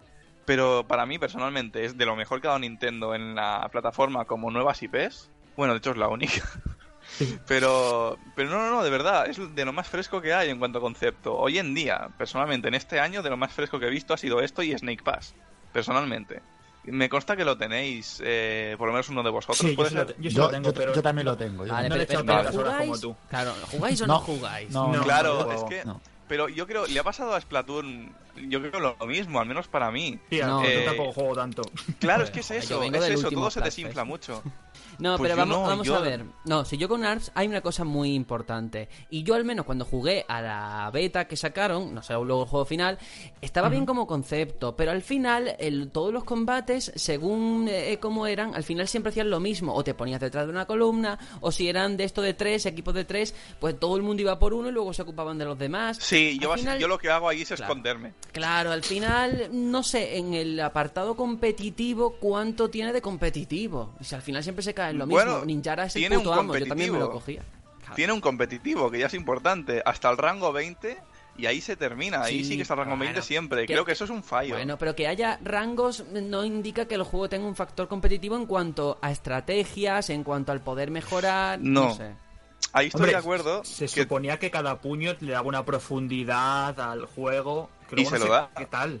Y se lo da, pero creo que el juego no es lo suficiente maduro o no hay suficiente fanbase como para que esos pequeños cambios entre puños o grandes, depende de qué puños sean, los aprovechen y veamos en YouTube cosas espectaculares como pasa con vídeos de Street Fighter Mm. o de cualquier otro juego de, Bueno, de lucha eh, o de acaba- no lucha. Acabas de dar con, una, con una tecla, y es que para ver un juego de Nintendo en YouTube tienes que hacer cabriolas, porque como no permiten, a no ser que seas partner de Nintendo, editar y publicar y tal, no puedes tener ese rango de difusión que tiene Sí, otro juego. ahí es Ellos cierto. mismos se coartan la posibilidad de que tú, si no digo aprendas, disfrutes de ver un juego de Nintendo como, como puedas ver, yo que sé, el Player o el Street Fighter, lo que sea. Sí, no, no, hay tanto. Pero de hecho, lo que no puedes es monetizarlo y ahí ya sí que se jode el, el ecosistema este de youtubers que viven de esto. Claro. Pero eh, me consta, no sé si estuvo o estará en el Evo, creo que el Evo es este de juegos de lucha. No sé si estuvo ARMS, creo Yo- que no, sí.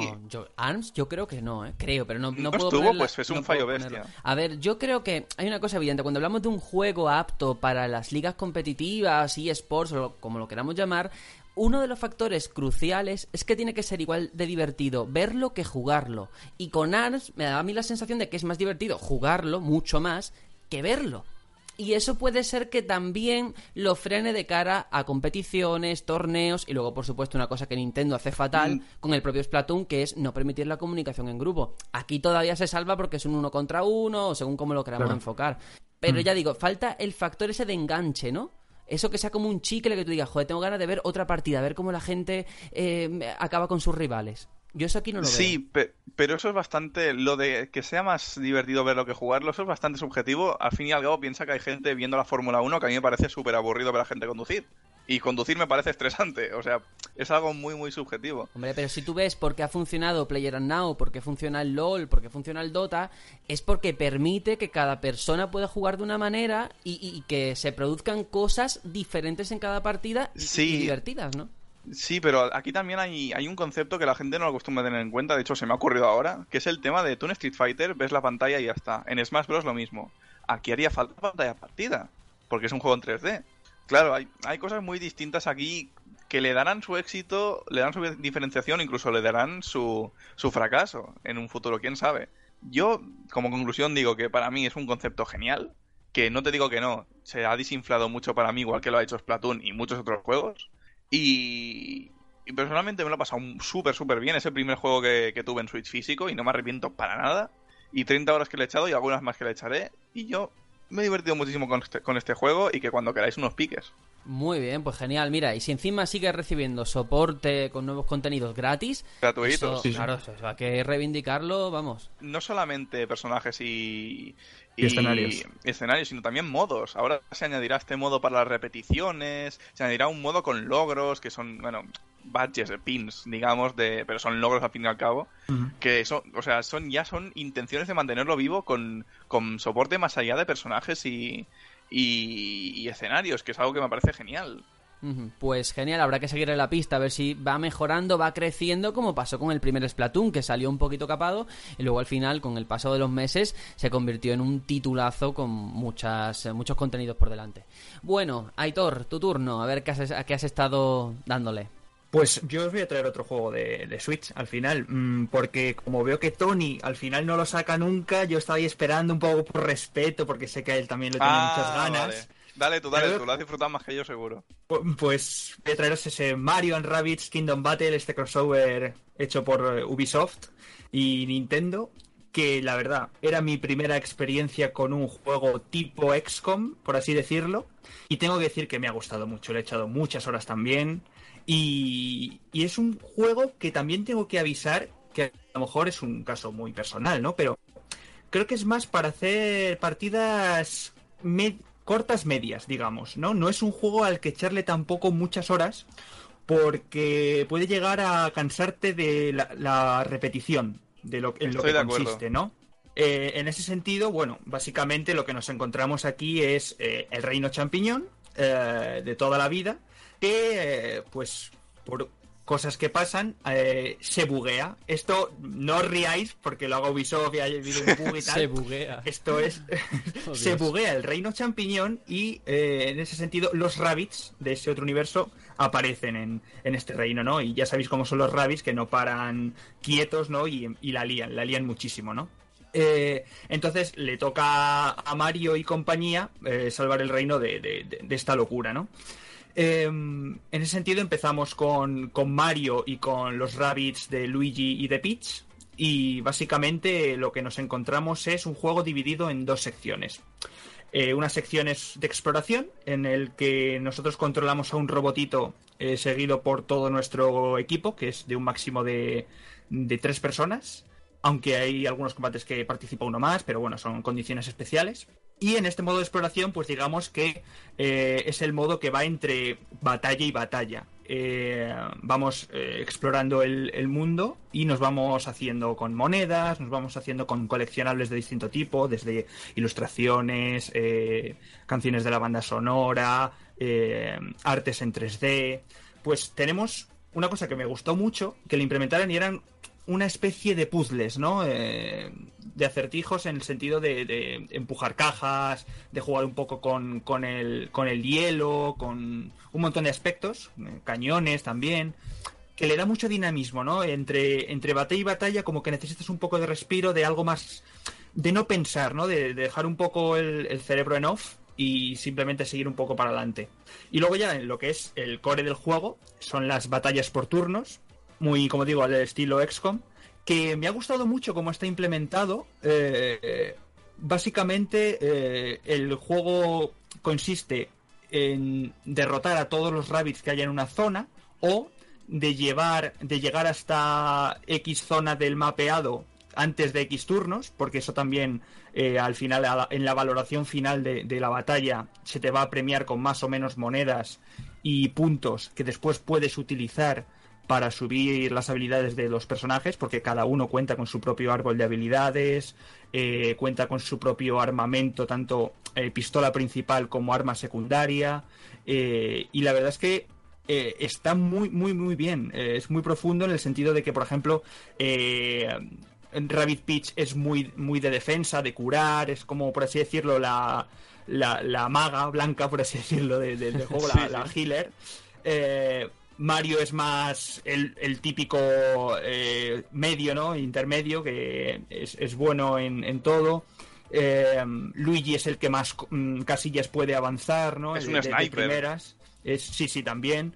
Y en ese sentido, me gusta mucho la compenetración que hay entre todos esos per- personajes y la curva de dificultad que tiene el juego. Porque sí que hay que decir que aunque la estética pueda parecer muy infantil, que por cierto me encanta, me encanta el trabajo que han hecho con el nivel de ambientación. eh, si me dicen que no lo ha hecho Ubisoft y lo ha hecho Nintendo, me lo creería, porque de verdad es- está genial, está genial tratado. La música igual del, del señor Grant Kirchhoff, que yo me encanta ese señor, eh, estuvo en Rare y en Playtonic, eh, haciendo las bandas sonoras de Banjo Kazooie, de Donkey Kong 64. Bueno, ese tío es un crack, un crack. Eh, pues eh, aparte de eso, mm, no hay que cohibirse por, por, por decir, bueno, esto tiene una pinta como para niños. No. La curva de dificultad está muy bien llevada. Al principio, en los tutoriales, vas viendo un poco cómo es el gameplay, pero a partir de cierto momento, eh, cuidado, ¿eh? porque no puedes mm, darles órdenes a tus personajes a la ligera. Hay que pensarse muy bien los movimientos, eh, porque si no, te, te destrozan, te destrozan completamente. Tenemos desafíos, hay un montón de horas por echar, la verdad. Hay una cosa que a mí me interesa muchísimo porque siempre que un lanzamiento lo distribuye Nintendo o está involucrada Nintendo, en este caso esté Ubisoft también ahí, es el tema de la localización. ¿Cómo está la, la traducción, los diálogos en Pues este juego? me gusta que me hagas esa pregunta porque está muy bien tratado, la verdad. Es la localización me gusta mucho porque es una mezcla entre entre la localización que hace Nintendo España de estos nombres tan raros que les pone a los niveles Sí. Y también un poco eh, un poco también la mano de ahí de, de Ubisoft en el sentido de que hace menciones a cosas del mundo real eh, que dices esto no me pega pero pero pero mola igual no entonces en ese sentido yo estoy muy contento también con, con la traducción al, a, la, local- a la localización aquí en España Qué bueno. Bueno, qué y, y una cosilla. El Sí. juego bueno, está hecho por Ubi, ¿vale? todos Sí. lo sabemos, ¿no? Eh, ¿Se nota que, que es un juego de Ubi o pasa por ser un juego de Nintendo? Está también... podría pasar como un juego de Nintendo perfectamente, de verdad. Eh, en ese sentido, ya, ya os digo, eh, tanto eh, artísticamente mm, está muy bien cuidado. en ese sentido, yo creo que Ubisoft sabía que estaba trabajando con, con algo que no suele dejarse eh, moldear y en ese sentido han respondido muy bien. También tenemos un modo cooperativo que podemos usar cada, cada uno de los Joy-Con que nos viene en la Switch para, para jugar con dos, con dos personas, con desafíos además eh, que son exclusivos de ese, de ese modo cooperativo. Aunque tengo que decir que, bueno, yo lo he probado un poco así, ¿sabes? Mm, Dejando el mando a un lado, cogiendo el otro. Sí, lo sabía, tengo es que a nadie sabía. con quien jugar, pero es un poco raro porque es como que te faltan botones, digamos, ¿no? Tú estás acostumbrado a jugar normal y, y cuando coges solamente uno de los Joy-Con, como que te falta, ¿no? Cuando, por ejemplo, quieres rotar la cámara, porque puedes hacer rotaciones de 90 grados para ver Sí, el, sí. el escenario, pues digamos que eh, tú si lo coges, si juegas normal, el L y el R te sirven para girar a la izquierda o girar a la derecha. Y en el sentido de que si tú coges solamente el Joy-Con, eh, solamente puedes girar hacia un lado. Entonces, si quieres girar a la izquierda, a lo mejor tienes que darle tres veces a la derecha. Es un poco... Pero bueno, se lo perdono porque al final es un, es un modo aparte, ¿no? Que no, no tiene... No tiene el peso como, por ejemplo, puede tener la, la campaña. Que es No, pero- larga, ¿eh? Pero está bastante cogido con pinzas ese modo. O sea, realmente, yo es lo que tú dices. Yo lo jugué con mi, con mi chica y al jugarlo digo, pero si esto lo puedo jugar yo cogiendo un Joy-Con en cada. Es, es que es una, es una chorrada, es una parida. Seguramente no me extrañaría que Nintendo hubiese dicho, oye, nuestra consola tiene este objetivo, hacer algo para los jugadores y se les ocurriese eso y ya está. Eso es. Ujú. Bueno, eh, también hay una cosa que me interesa mucho saber y es después de jugar este juego, que habrá mucho neófito en el género de la estrategia, si te han entrado ganas de probar otros, como SCOM, como Europa Universalis o yo que sé, tantísimos que hay. Pues, si te digo la verdad, no. No, Pero también, no sé también si- saberlo. A mí no tampoco. No, no sé si por, por la ambientación o porque hay mucha cosa que jugar y a lo mejor todavía no, no, no me ha llegado el momento de decir, oye, pues mira, voy a probar un SCOM. No te digo que a lo mejor en un futuro lo haga, pero desde luego un- una persona como Johnny Ofita en, en juegos así tipo XCOM que ha probado este juego, me ha gustado. Tengo que decir eso. Lo único que para, para sesiones muy largas puede llegar a, a, a ser- a hacerte repetitivo por el hecho de, joder, llevo aquí una hora y llevo, no sé, mm, 20 combates o una cosa así. Quiero cambiar, quiero hacer otra cosa, ¿no? Algo más, más movido. Pero para sesiones cortas que además la Switch se pone mucho a ello, eh, lo veo genial. Es, un juego, el sistema este de los juegos XCOM, bueno, el juego de combate por turno. eh, yo, yo me pasé el primero y, y el segundo y, y son juegos muy, muy interesantes para cuando no puedes estar centrado en un juego 100%. Eso es. Eh, porque, claro, lo bueno es que tú puedes dejar el mando e irte, que el juego sigue igual. No, no pasa, porque hasta que no se pase el turno, Eso es. ahí está. Entonces a mí me ha pasado de, pues eso, lo- los quehaceres diarios, lo que sea, que, que tienes que irte un momento y volver y no te corta para nada la experiencia de juego, hombre, más allá de que te saca un poco del juego, pero puedes seguir jugando. Mm. Entonces, el problema es cuando te quieres pegar dos horas jugando sin parar. Creo, Entonces te creo que no es el juego. Creo que no es No, el juego. No. Mm. Exacto. Es más bien para cuando estás con la Switch en la parada de metro, sabes Eso que te es. tienes que subir. Sí, y además Un portátil. y ala. Sí, Exacto. portátil ayuda. Sí. Pues eh, genial, muchas ganas le tengo yo a este juego, ¿eh? Porque después Yo de- una de- cosita de más quería Disgaea, decir. Fire Emblem, Final Fantasy Tactics, en fin, brutal. Ah. Tony. Una, una cosita Mm, quería decir. Y luego ¿No digo ha- por, por tema de potencia, no, porque a nivel gráfico está muy bien. De hecho, utiliza el, el, el motor gráfico de The Division y hace cosas muy, muy chulas. Pero por la interfaz y esto de las estrellitas y tal, ¿no te ha recordado? ¿No, no- no te parece que esto encajaría muy bien en juegos de móvil?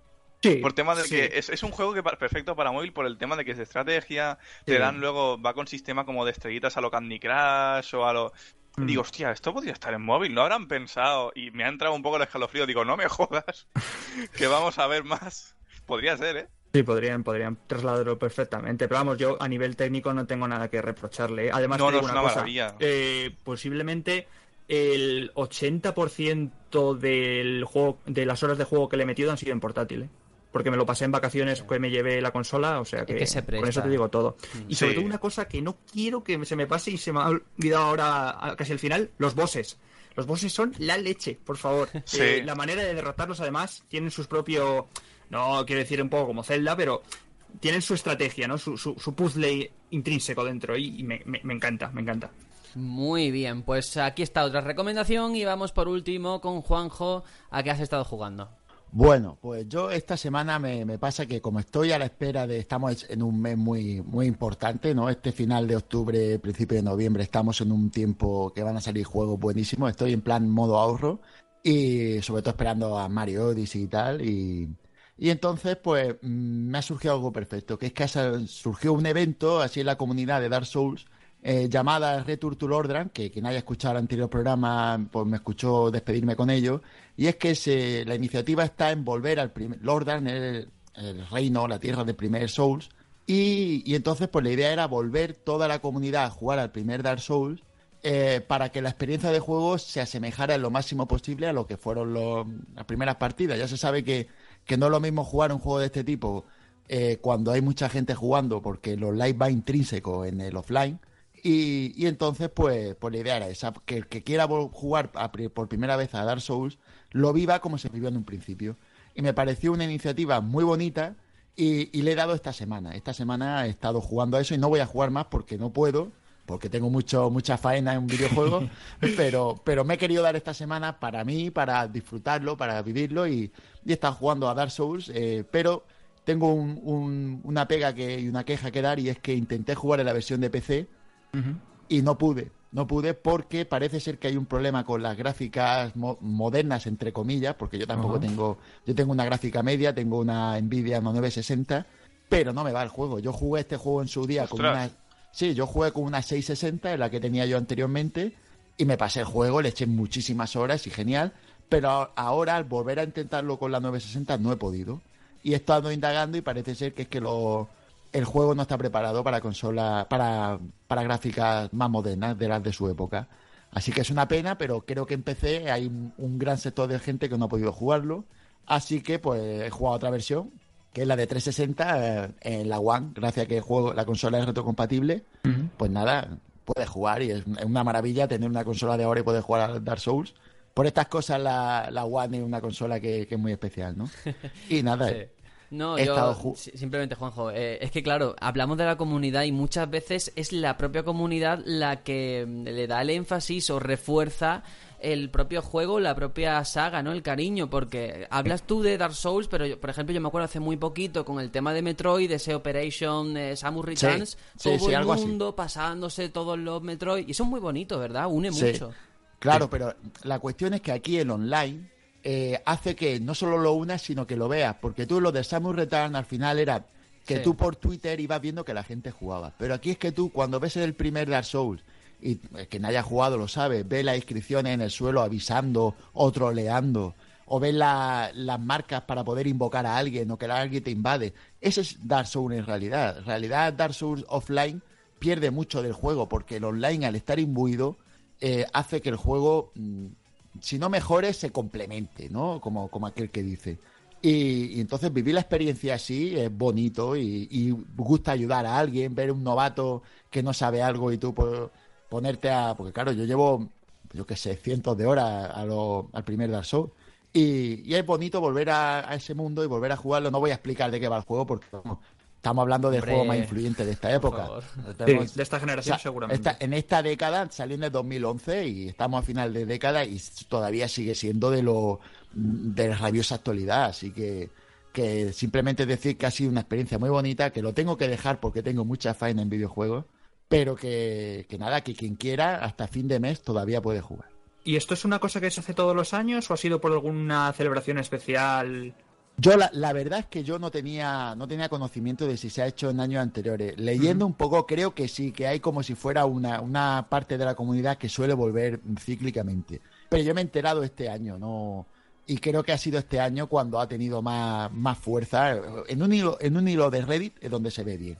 Pero, pero vaya, que, que si hubiera que hacerlo todos los años una semana, yo lo haría encantadísimo. Se hace. Esto es como la Semana Santa, igual. bueno. mucho más, para mí mucho más. Por supuesto. Lo tenemos que dejar aquí. Vamos ahora con esa sección de la cifra para hablar de cuánto ha vendido el indie de los indies en los últimos meses, ese Indie. que nos tiene cautivados. Vamos allá.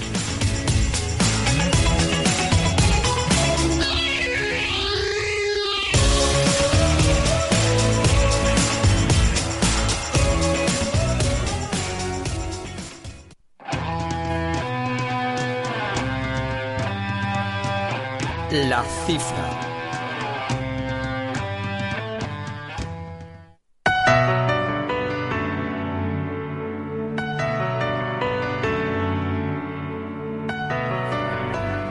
Bueno, Cuphead, este titulazo que aquí Aitor eh, nos lo trajo, nos comentó sus impresiones. Fantástico juego. Pues bueno, se puso a la venta hace dos semanas para PC y One y ya ha vendido, ojo, un millón de unidades. Las increíbles cifras de ventas de Cuphead lo sitúan en ese club de exclusivos indie que han vendido más de un millón, con juegos, por ejemplo, como Rocket League, Stardew Valley, Undertale, Super Meat Boy, Prison Architect, Braid, Minecraft, en fin, no está nada mal, ¿eh? Un millón de unidades, dos semanas a la venta, solo en PC y One, y más que merecido, ¿no? O sea, yo creo que eso es, Vamos. evidente. Por supuesto. Desde luego, eh, en esta industria nunca sobran estudios valientes y, y de verdad, hacer este juego, eh, romper con, con lo establecido, ya lo, ve- ya lo veíamos desde hace tres años cuando lo vimos la primera vez, había muchas ganas de, de probar un juego así, pero claro, no era solamente quedarte con el plano estético, que era lo primero que nos entraba, sino que ya una vez puestos a los mandos, ver esa dificultad tan, tan endiablada eh, me, ha- me ha parecido un sorpresón y para mí es el indie eh, GOTY de este año. Wow, Pero- hay duros eh, contendientes, ¿eh? Ya, Sí, ya lo sé que está por ahí, está por ahí eh, Eddie Finch, está por ahí eh, Sí, sí. Sacrifice, pero para mí esto, Bueno, el esto es muy Senua, el Senua Sacrifice, cuidado, ¿eh? Llamar a eso indie, ahí entramos en, estamos en una época en la que ese juego, no sé yo, si Pero por los gráficos. Realmente sí lo es. Es indie, Lo es es porque hay indie. poca gente trabajando. Bueno, Claro, claro. bueno. Bueno, ya, ya lo Sí, pero hablaremos. Sí, indie sí. es lo que han hecho estos que han hipotecado su casa. Ya ves. Y, y es que yo no digo que sea un, son personas valientes, ¿sabes? Los Está- de Star Citizen. son- no los del los No, del lo de Cuphead. ¿no? Los del Cuphead, Ah, no, no, no, esos pidieron, eso, nada, nada, esos hicieron una cosa con un banco, nada, nada, nada. No, Bueno. pero Lo eso- atracaron. Cuphead, por favor, no. estas tacitas tan maravillosas. Desde luego Sí. lo mejor del año en Sí. tema indie. Eso Por de- fin Bueno, van a sacar a- a- funcos que no parecen cosas raras. Por Eso. favor, ya era hora. Porque Los es que los, los, los Funkos son iguales que la taza, entonces ahí no hay problema. La, la cosa es que para quien lo quiera, yo yo lo haré así. Va a salir físico, ya lo dijeron por Twitter los creadores, así que a la espera de una versión también especial y tal. Coleccionista, quiero decir. Así que los que estén, les guste el tema físico, que, que estén al tanto porque algo sacarán. Yo reconozco Seguramente- que tenía, tenía un poquito de miedo, ¿eh? Porque antes de que saliese el juego, porque el parto ha sido muy complicado, llevamos años y años. Ha sido muy chungo. Y yo dije, bueno, veremos a ver esto, lo que empezó como un juego en el que solamente acababas con bosses finales, a ver si ahora ha perdido identidad, ¿no? Y para nada, o sea, me alegro de haberme equivocado y además van a meter más cosas, el tema ese online que están trabajando en ello y bueno, pues eso, esa edición física que vamos, es un caramelito. ¿Vosotros creéis que en un futuro DLC meterán a la tacita de la Bella y la Bestia? Joder. Firmo, estamos. firmo. Ya estamos, ojalá. Bueno, pregunta importante, ¿cómo se llama esa tacita? ¿Lo sabéis? Wow, Sí, es, una es Mac y la otra es... No, estoy hablando de la tacita de la película de la Bella y la Bestia. Ah, yo qué sé, tío. idea. ¿Qué me estás contando a mí? Es que no tenéis hijas, colega, se Ah. llama Pop. Bueno, pues con ese Pues dato significa taza en inglés. Con ese dato tan interesante, vámonos con la despedida y los comentarios de esta semana, que han sido poquitos, ¿eh? Ahí no habéis hecho vuestra parte.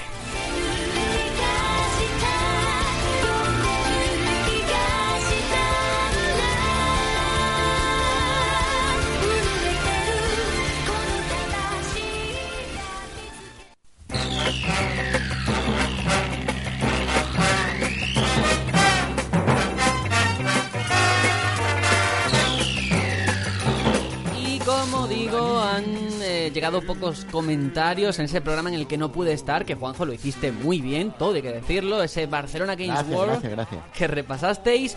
Y de los que nos han llegado, nos comenta Zafirus, eh, hola, ¿sois coleccionistas de videojuegos? ¿Qué sistemas tenéis? Pues eh, se abre la veda, comentadle, respondedle. Define siste- qué sistemas tenéis. Bueno, ¿Cómo que plataformas, sistemas? consolas. Plataformas, ¿no? Ah, vale. ah, uf. Eh, uf. Coleccionista. Sí, no, a ver. Coleccionista, coleccionista, colecciono. Es que si lo colecciono todo me quedo más pobre de lo que estoy. Con lo cual, tengo aquí mi estantería de Star Fox, tengo mi estantería de Zelda y la de Sonic. Y eso sí es lo que voy arramblando ahí. Si puedo Vale, coleccionar, colecciono. algo, algo coleccionas. Algo ¿no? hay, algo hay. Vale, vale. Y sistemas, es que si los digo, Ya. entre mi hermano y yo y el otro hermano, aquí ha habido bastante cosas. No voy a decirlo todo porque no acabamos. Muy bien, pues venga, los demás. En mi caso, colección, pues tengo los amigos, aunque no colecciono la colección, la redundancia, entera, sino que yo hago mi propia colección con los que a mí me interesan. Eh, y luego si alguna cosilla que me va gustando de, de Zelda, de Star Wars, aunque eso ya bueno, va aparte de los videojuegos, pero, pero sí, eh, sobre todo esas sagas me, me gusta mucho tener cosillas aparte de, de- los juegos, ¿no? Y luego de plataformas, pues así un breve repaso. mm, tengo la Nintendo 64, la Play 2, eh, Wii, Wii U, Switch, Play 4. eh, y luego en portátiles tengo la Game Boy Tocha ladrillo, la Game Boy Advance normal, la DS primera. Y seguramente la semana que viene bien- venga una nueva incorporación a la familia. Uh, madre mía, los billetes, como canta el cielo. Además tienes un HTC, un HTC Vive que está coleccionando su propio polvo también, intuyo, porque no sé si lo utilizarás mucho, ¿qué? Bueno, a ver, explícate. Digo para juegos, el porno no cuenta. Oh, pues entonces me acabo de dejar en fuera de juego. No, pero Además, pienso, es verdad, los mandos tienen un agujero ahí, ya está pensado eso, ¿eh? Esto piensan en todo. No, pero sí es verdad que ahora a final de año se pone muy interesante el tema de, de VR por, por parte de Bethesda, ¿no? Con, con ese Doom, con ese, con ese Fallout Uf. 4, ese Skyrim. ¿Te pillarás Doom o qué? Uf, veremos el precio. Bueno, Es que yo creo que por lo menos vamos a seguir probarlo. Eso tiene que marear, Por sí o sí. favor, que Zafirus nos ha hecho una pregunta y no hemos terminado. Juanjo, a ver, por tu parte, venga. Bueno, yo, yo lo primero es que creo que la palabra colección es una palabra demasiado grande como para... El que hace una colección tiene que cumplir unos estándares de calidad, sobre todo en las cosas. Yo qué sé, por ejemplo, yo tengo juegos que ahora se consideran retro, juegos antiguos de Super Nintendo. Tengo, no sé, treinta y tantos o cuarenta juegos, no los tengo contados, tengo muchos. Pero, pero no los tengo en su caja con su libro de instrucciones, pues los tengo, tengo lo que es el, lo que es el juego, el cartucho. Y claro, para mí una colección es algo serio, algo en lo que tú te gastas un dinero importante. Y no, no me considero coleccionista porque no llego a ese nivel, pero tener sistemas, yo puedo tener cincuenta y tantas consolas en total. Si me pongo a mirar las consolas en sí, los modelos, pues yo qué sé, de Y Game algunas Boy, repetidas. No, no repe- se podía considerar repetidas, pero en Game Boy pues tengo la Pocket, tengo la Color, la ladrillo, tengo una ladrillo transparente que es la que era mía original. Bueno, te- también tengo, tengo que... tengo que decir que eh, el momento este en el que a Juanjo se le va la voz, parece que se le va, no es que se le vaya, es que está mirando para Sí. atrás la estantería. sí, sí, seguro. Sí, exacto. Tengo que decirlo. Estoy mirando para los lados, ¿no? Claro, porque, claro. Porque no, no me puedo... Está tengo- rodeado, le tienes Exacto. rodeado. Exacto, tengo, ten- la, suer- la vida no me ha tratado mal en este aspecto. También tengo que decir una cosa. em, ya tengo una edad y con el tiempo, pues todo lo que vas comprando en cada generación he tenido mínimo una consola, cuando no he podido tener dos. Y entonces todo eso ha ido guardándose en la estantería y los rejuegos.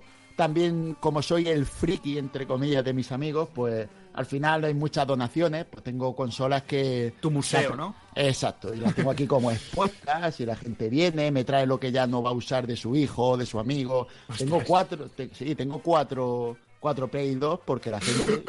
Madre Yo que- mía, eres el Caritas de los videojuegos de Murcia, ¿eh, colega? sí, sí. La arreglo. eh, no puedo Qué bueno. considerarme coleccionista, pero sí. Es que estoy mirándola para el lado, estoy viendo la Apadrinador, estoy- apadrinador estoy- de estoy- hardware, yo diría. Estoy pensando Juanjo. que, que, que- que dime. ¿Consideras coleccionista una persona que tiene todos los juegos de una, de una saga Hombre. en digital?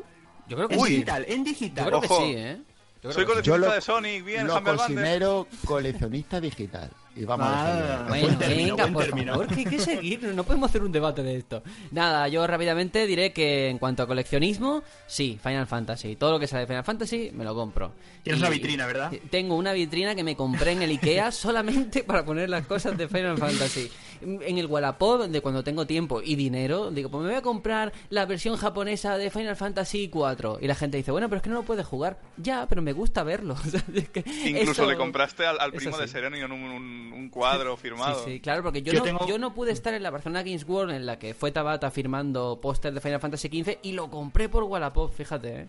Qué fuerte.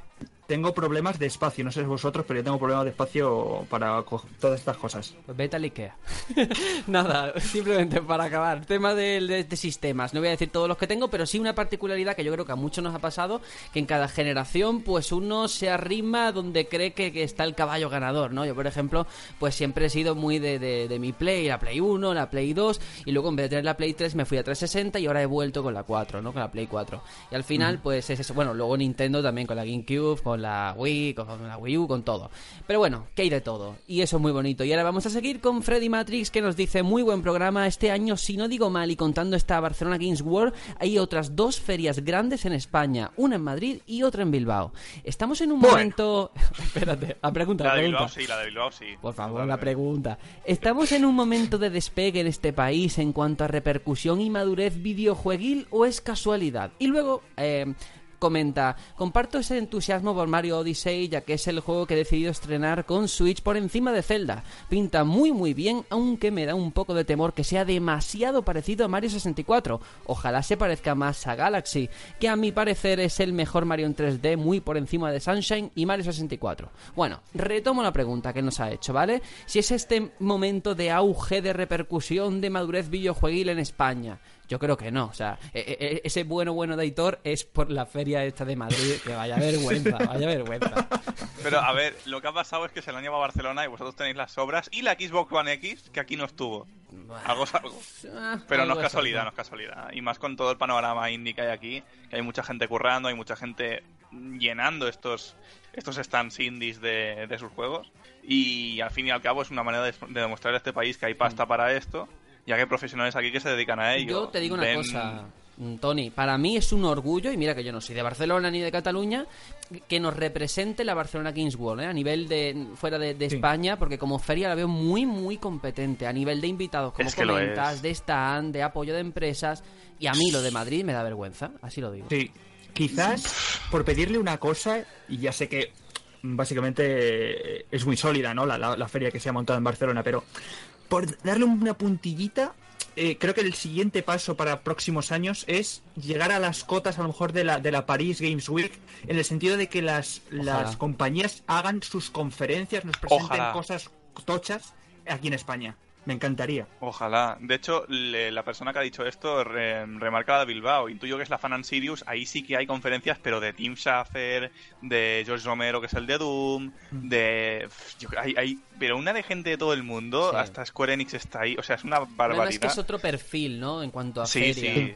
Hombre, esos son los Oscars de los videojuegos. Se Claro. hacen el Guggenheim, o sea, Bueno, imagínate. yo, yo atendiendo a la pregunta en sí que dice en la época en la que estamos de madurez, yo creo que sí. Y yo creo que, que ahora mismo el mundo de los videojuegos, por lo menos aquí en España, eh, yo veo como antes jugar a videojuegos era algo un poco tal y ahora es cool, ¿no? Es guay. Eres jugador de videojuegos y, y es algo distinto y, y sí creo que estamos en un buen momento, una cosa bonita y no llegamos a las cotas del cine o otros otros medios de, de- de diversión, pero estamos en un buen nivel. Yo creo que sí que está la cosa mucho mejor que antes. Sí, eso sin duda, sin duda. Voy con el tercer y último comentario que nos ha llegado de Steve Morera que nos dice, hola, qué mal que Xbox no se proponga tener más presencia en los eventos de videojuegos. Soy amante de las sagas exclusivas de todas las marcas. Pero esto que pasa con Xbox hace que Sony ni se preocupe por ser mejores. Y al final es verdad, ¿no? Que cuando hay competencia son mejor para todos y el tema de Microsoft, la presencia en la Barcelona Games o la no presencia, yo creo que tiene también mucho que ver con ese fanfest, ¿no? Que, que organiza ahora y que han preferido guardarse las cosas para su propio evento, ¿no? Para mí un error, pero ahí está. Sí, bueno, al final eh, tendrán el FanFest, pero quiero decir, mm, ellos también ven que es territorio Sony aquí en España y lo tienen complicado, ¿no? A mí también me parece un error no dar la cara, no intentarlo, ¿por qué no seguir intentándolo, ¿no?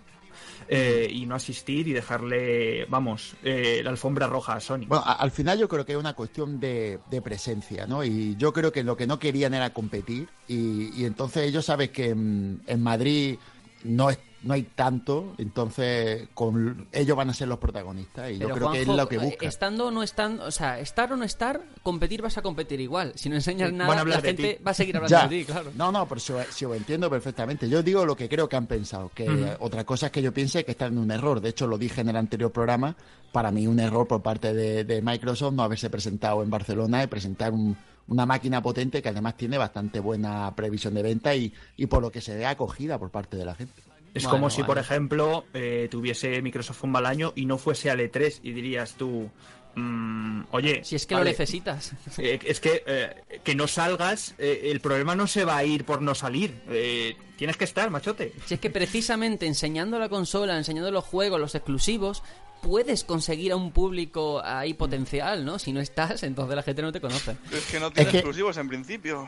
Es que no, pero es que incluso es, es peor porque das a entender que no te importa. No sé si me entendéis. Ellos Sí, dan por perdido el, exacto, el mercado español, lo dan por perdido y ya me da igual si la gente la compra o no. Es, es lo que parece que piensa. O más, realmente no le da igual, pero ya admite una derrota, Eh, que es o algo que también. es, es también un golpe Mm. duro. Cualquiera A ver. de las dos cosas da mala imagen. Totalmente de acuerdo. A ver, es evidente que a nivel de ventas y todo, una situación muy diferente, pero es que lo que Sony hace en los eventos, a las ferias a las que acude, es que está a mil años luz, no de Microsoft, sino de Nintendo, de cualquier otra. Y eso es innegable, la de torneos que Sí, montan, yo qué sé, mm, conferencias, actividades, hay de todo, de todo. Y eso es digno de, de elogiar. Es que en el momento en el que Sony ha conseguido una cosa importante, que es que del mismo modo que, que la gente a los yogures le llama Danone o al pan de molde pan bimbo, Sí. hay mucha gente que a las consolas le llama la Play. La Play. Mm. Y- Sí, y, sí. y eso lo han conseguido y, y eso es muy, por lo menos aquí en España, eso es muy importante y, y ahí tienen un filón. Tienen Aunque que mantenerlo. antes no era así, ¿eh? En los 80 me consta que se decía que vamos a jugar a la Nintendo. Sí, La sí, era la Nintendo, era la Nintendo, pero Sí, a sí. partir de los 90, a partir de la Play, cuando nació la Play, Exacto. Cambió todo y ahí eso hay que admitirlo. Bueno, pues vamos a mencionar rápidamente a todos los que le han dado me gusta, que ahí sí que no habéis fallado, menos mal, pero los comentarios, por favor, seguid comentando, que, que nos encanta poder hablar con vosotros. Bueno, los nombres, rápidamente. Jesús Velasco, Brian Perdomo, Nemesis, Uriel Argueta, Ione Torrecillas, de P51, Jorge Yes, Peter Griffin, Fedeorz, Til33R, Marvoz, Salore, Zafirus, Buis, Kubiki, Bruno Dog, Fichi, Cafasam, Franchivi, Freddy Matrix, Adai PG, Spunman, Leo Perea 10, Nicolás, Maidama, Ventecuno, Antonio Matoso, Exton Shex, Javi, Javi 76R, Payball 87, em, Luis Mi BG, Javier Caminero, Steve Morera, Sergi Caballero, Sito Toro, Fox y Guardado Rápido. Muchas gracias a todos y antes de irnos a la despedida. Eh, Juanjo, yo te escuché la semana pasada y lo pasaste mal leyendo los nombres, ¿eh? Es complicado, ¿eh? Es Sí, muy sí, sí. complicado. Te admiro. Te lo digo de verdad, lo digo aquí públicamente para todo el que diga esto. Lo pasé muy mal, muy mal leyendo los comentarios y leyendo a, a la gente que dio me gusta. No sé cómo lo haces para no trancarte, porque bueno, será que lees mucho más que yo. Y yo lo pasé, pero, pero, pero de puta pena, Es ¿eh? un Es un trabalenguas total. Le, le tienen de sustituto de Cristian Galvez para pasapalabra, no sé si te lo. Con la P. Bueno, anda, vámonos con la máquina. despedida. Hasta la semana que viene, porque esto sigue, esto sigue.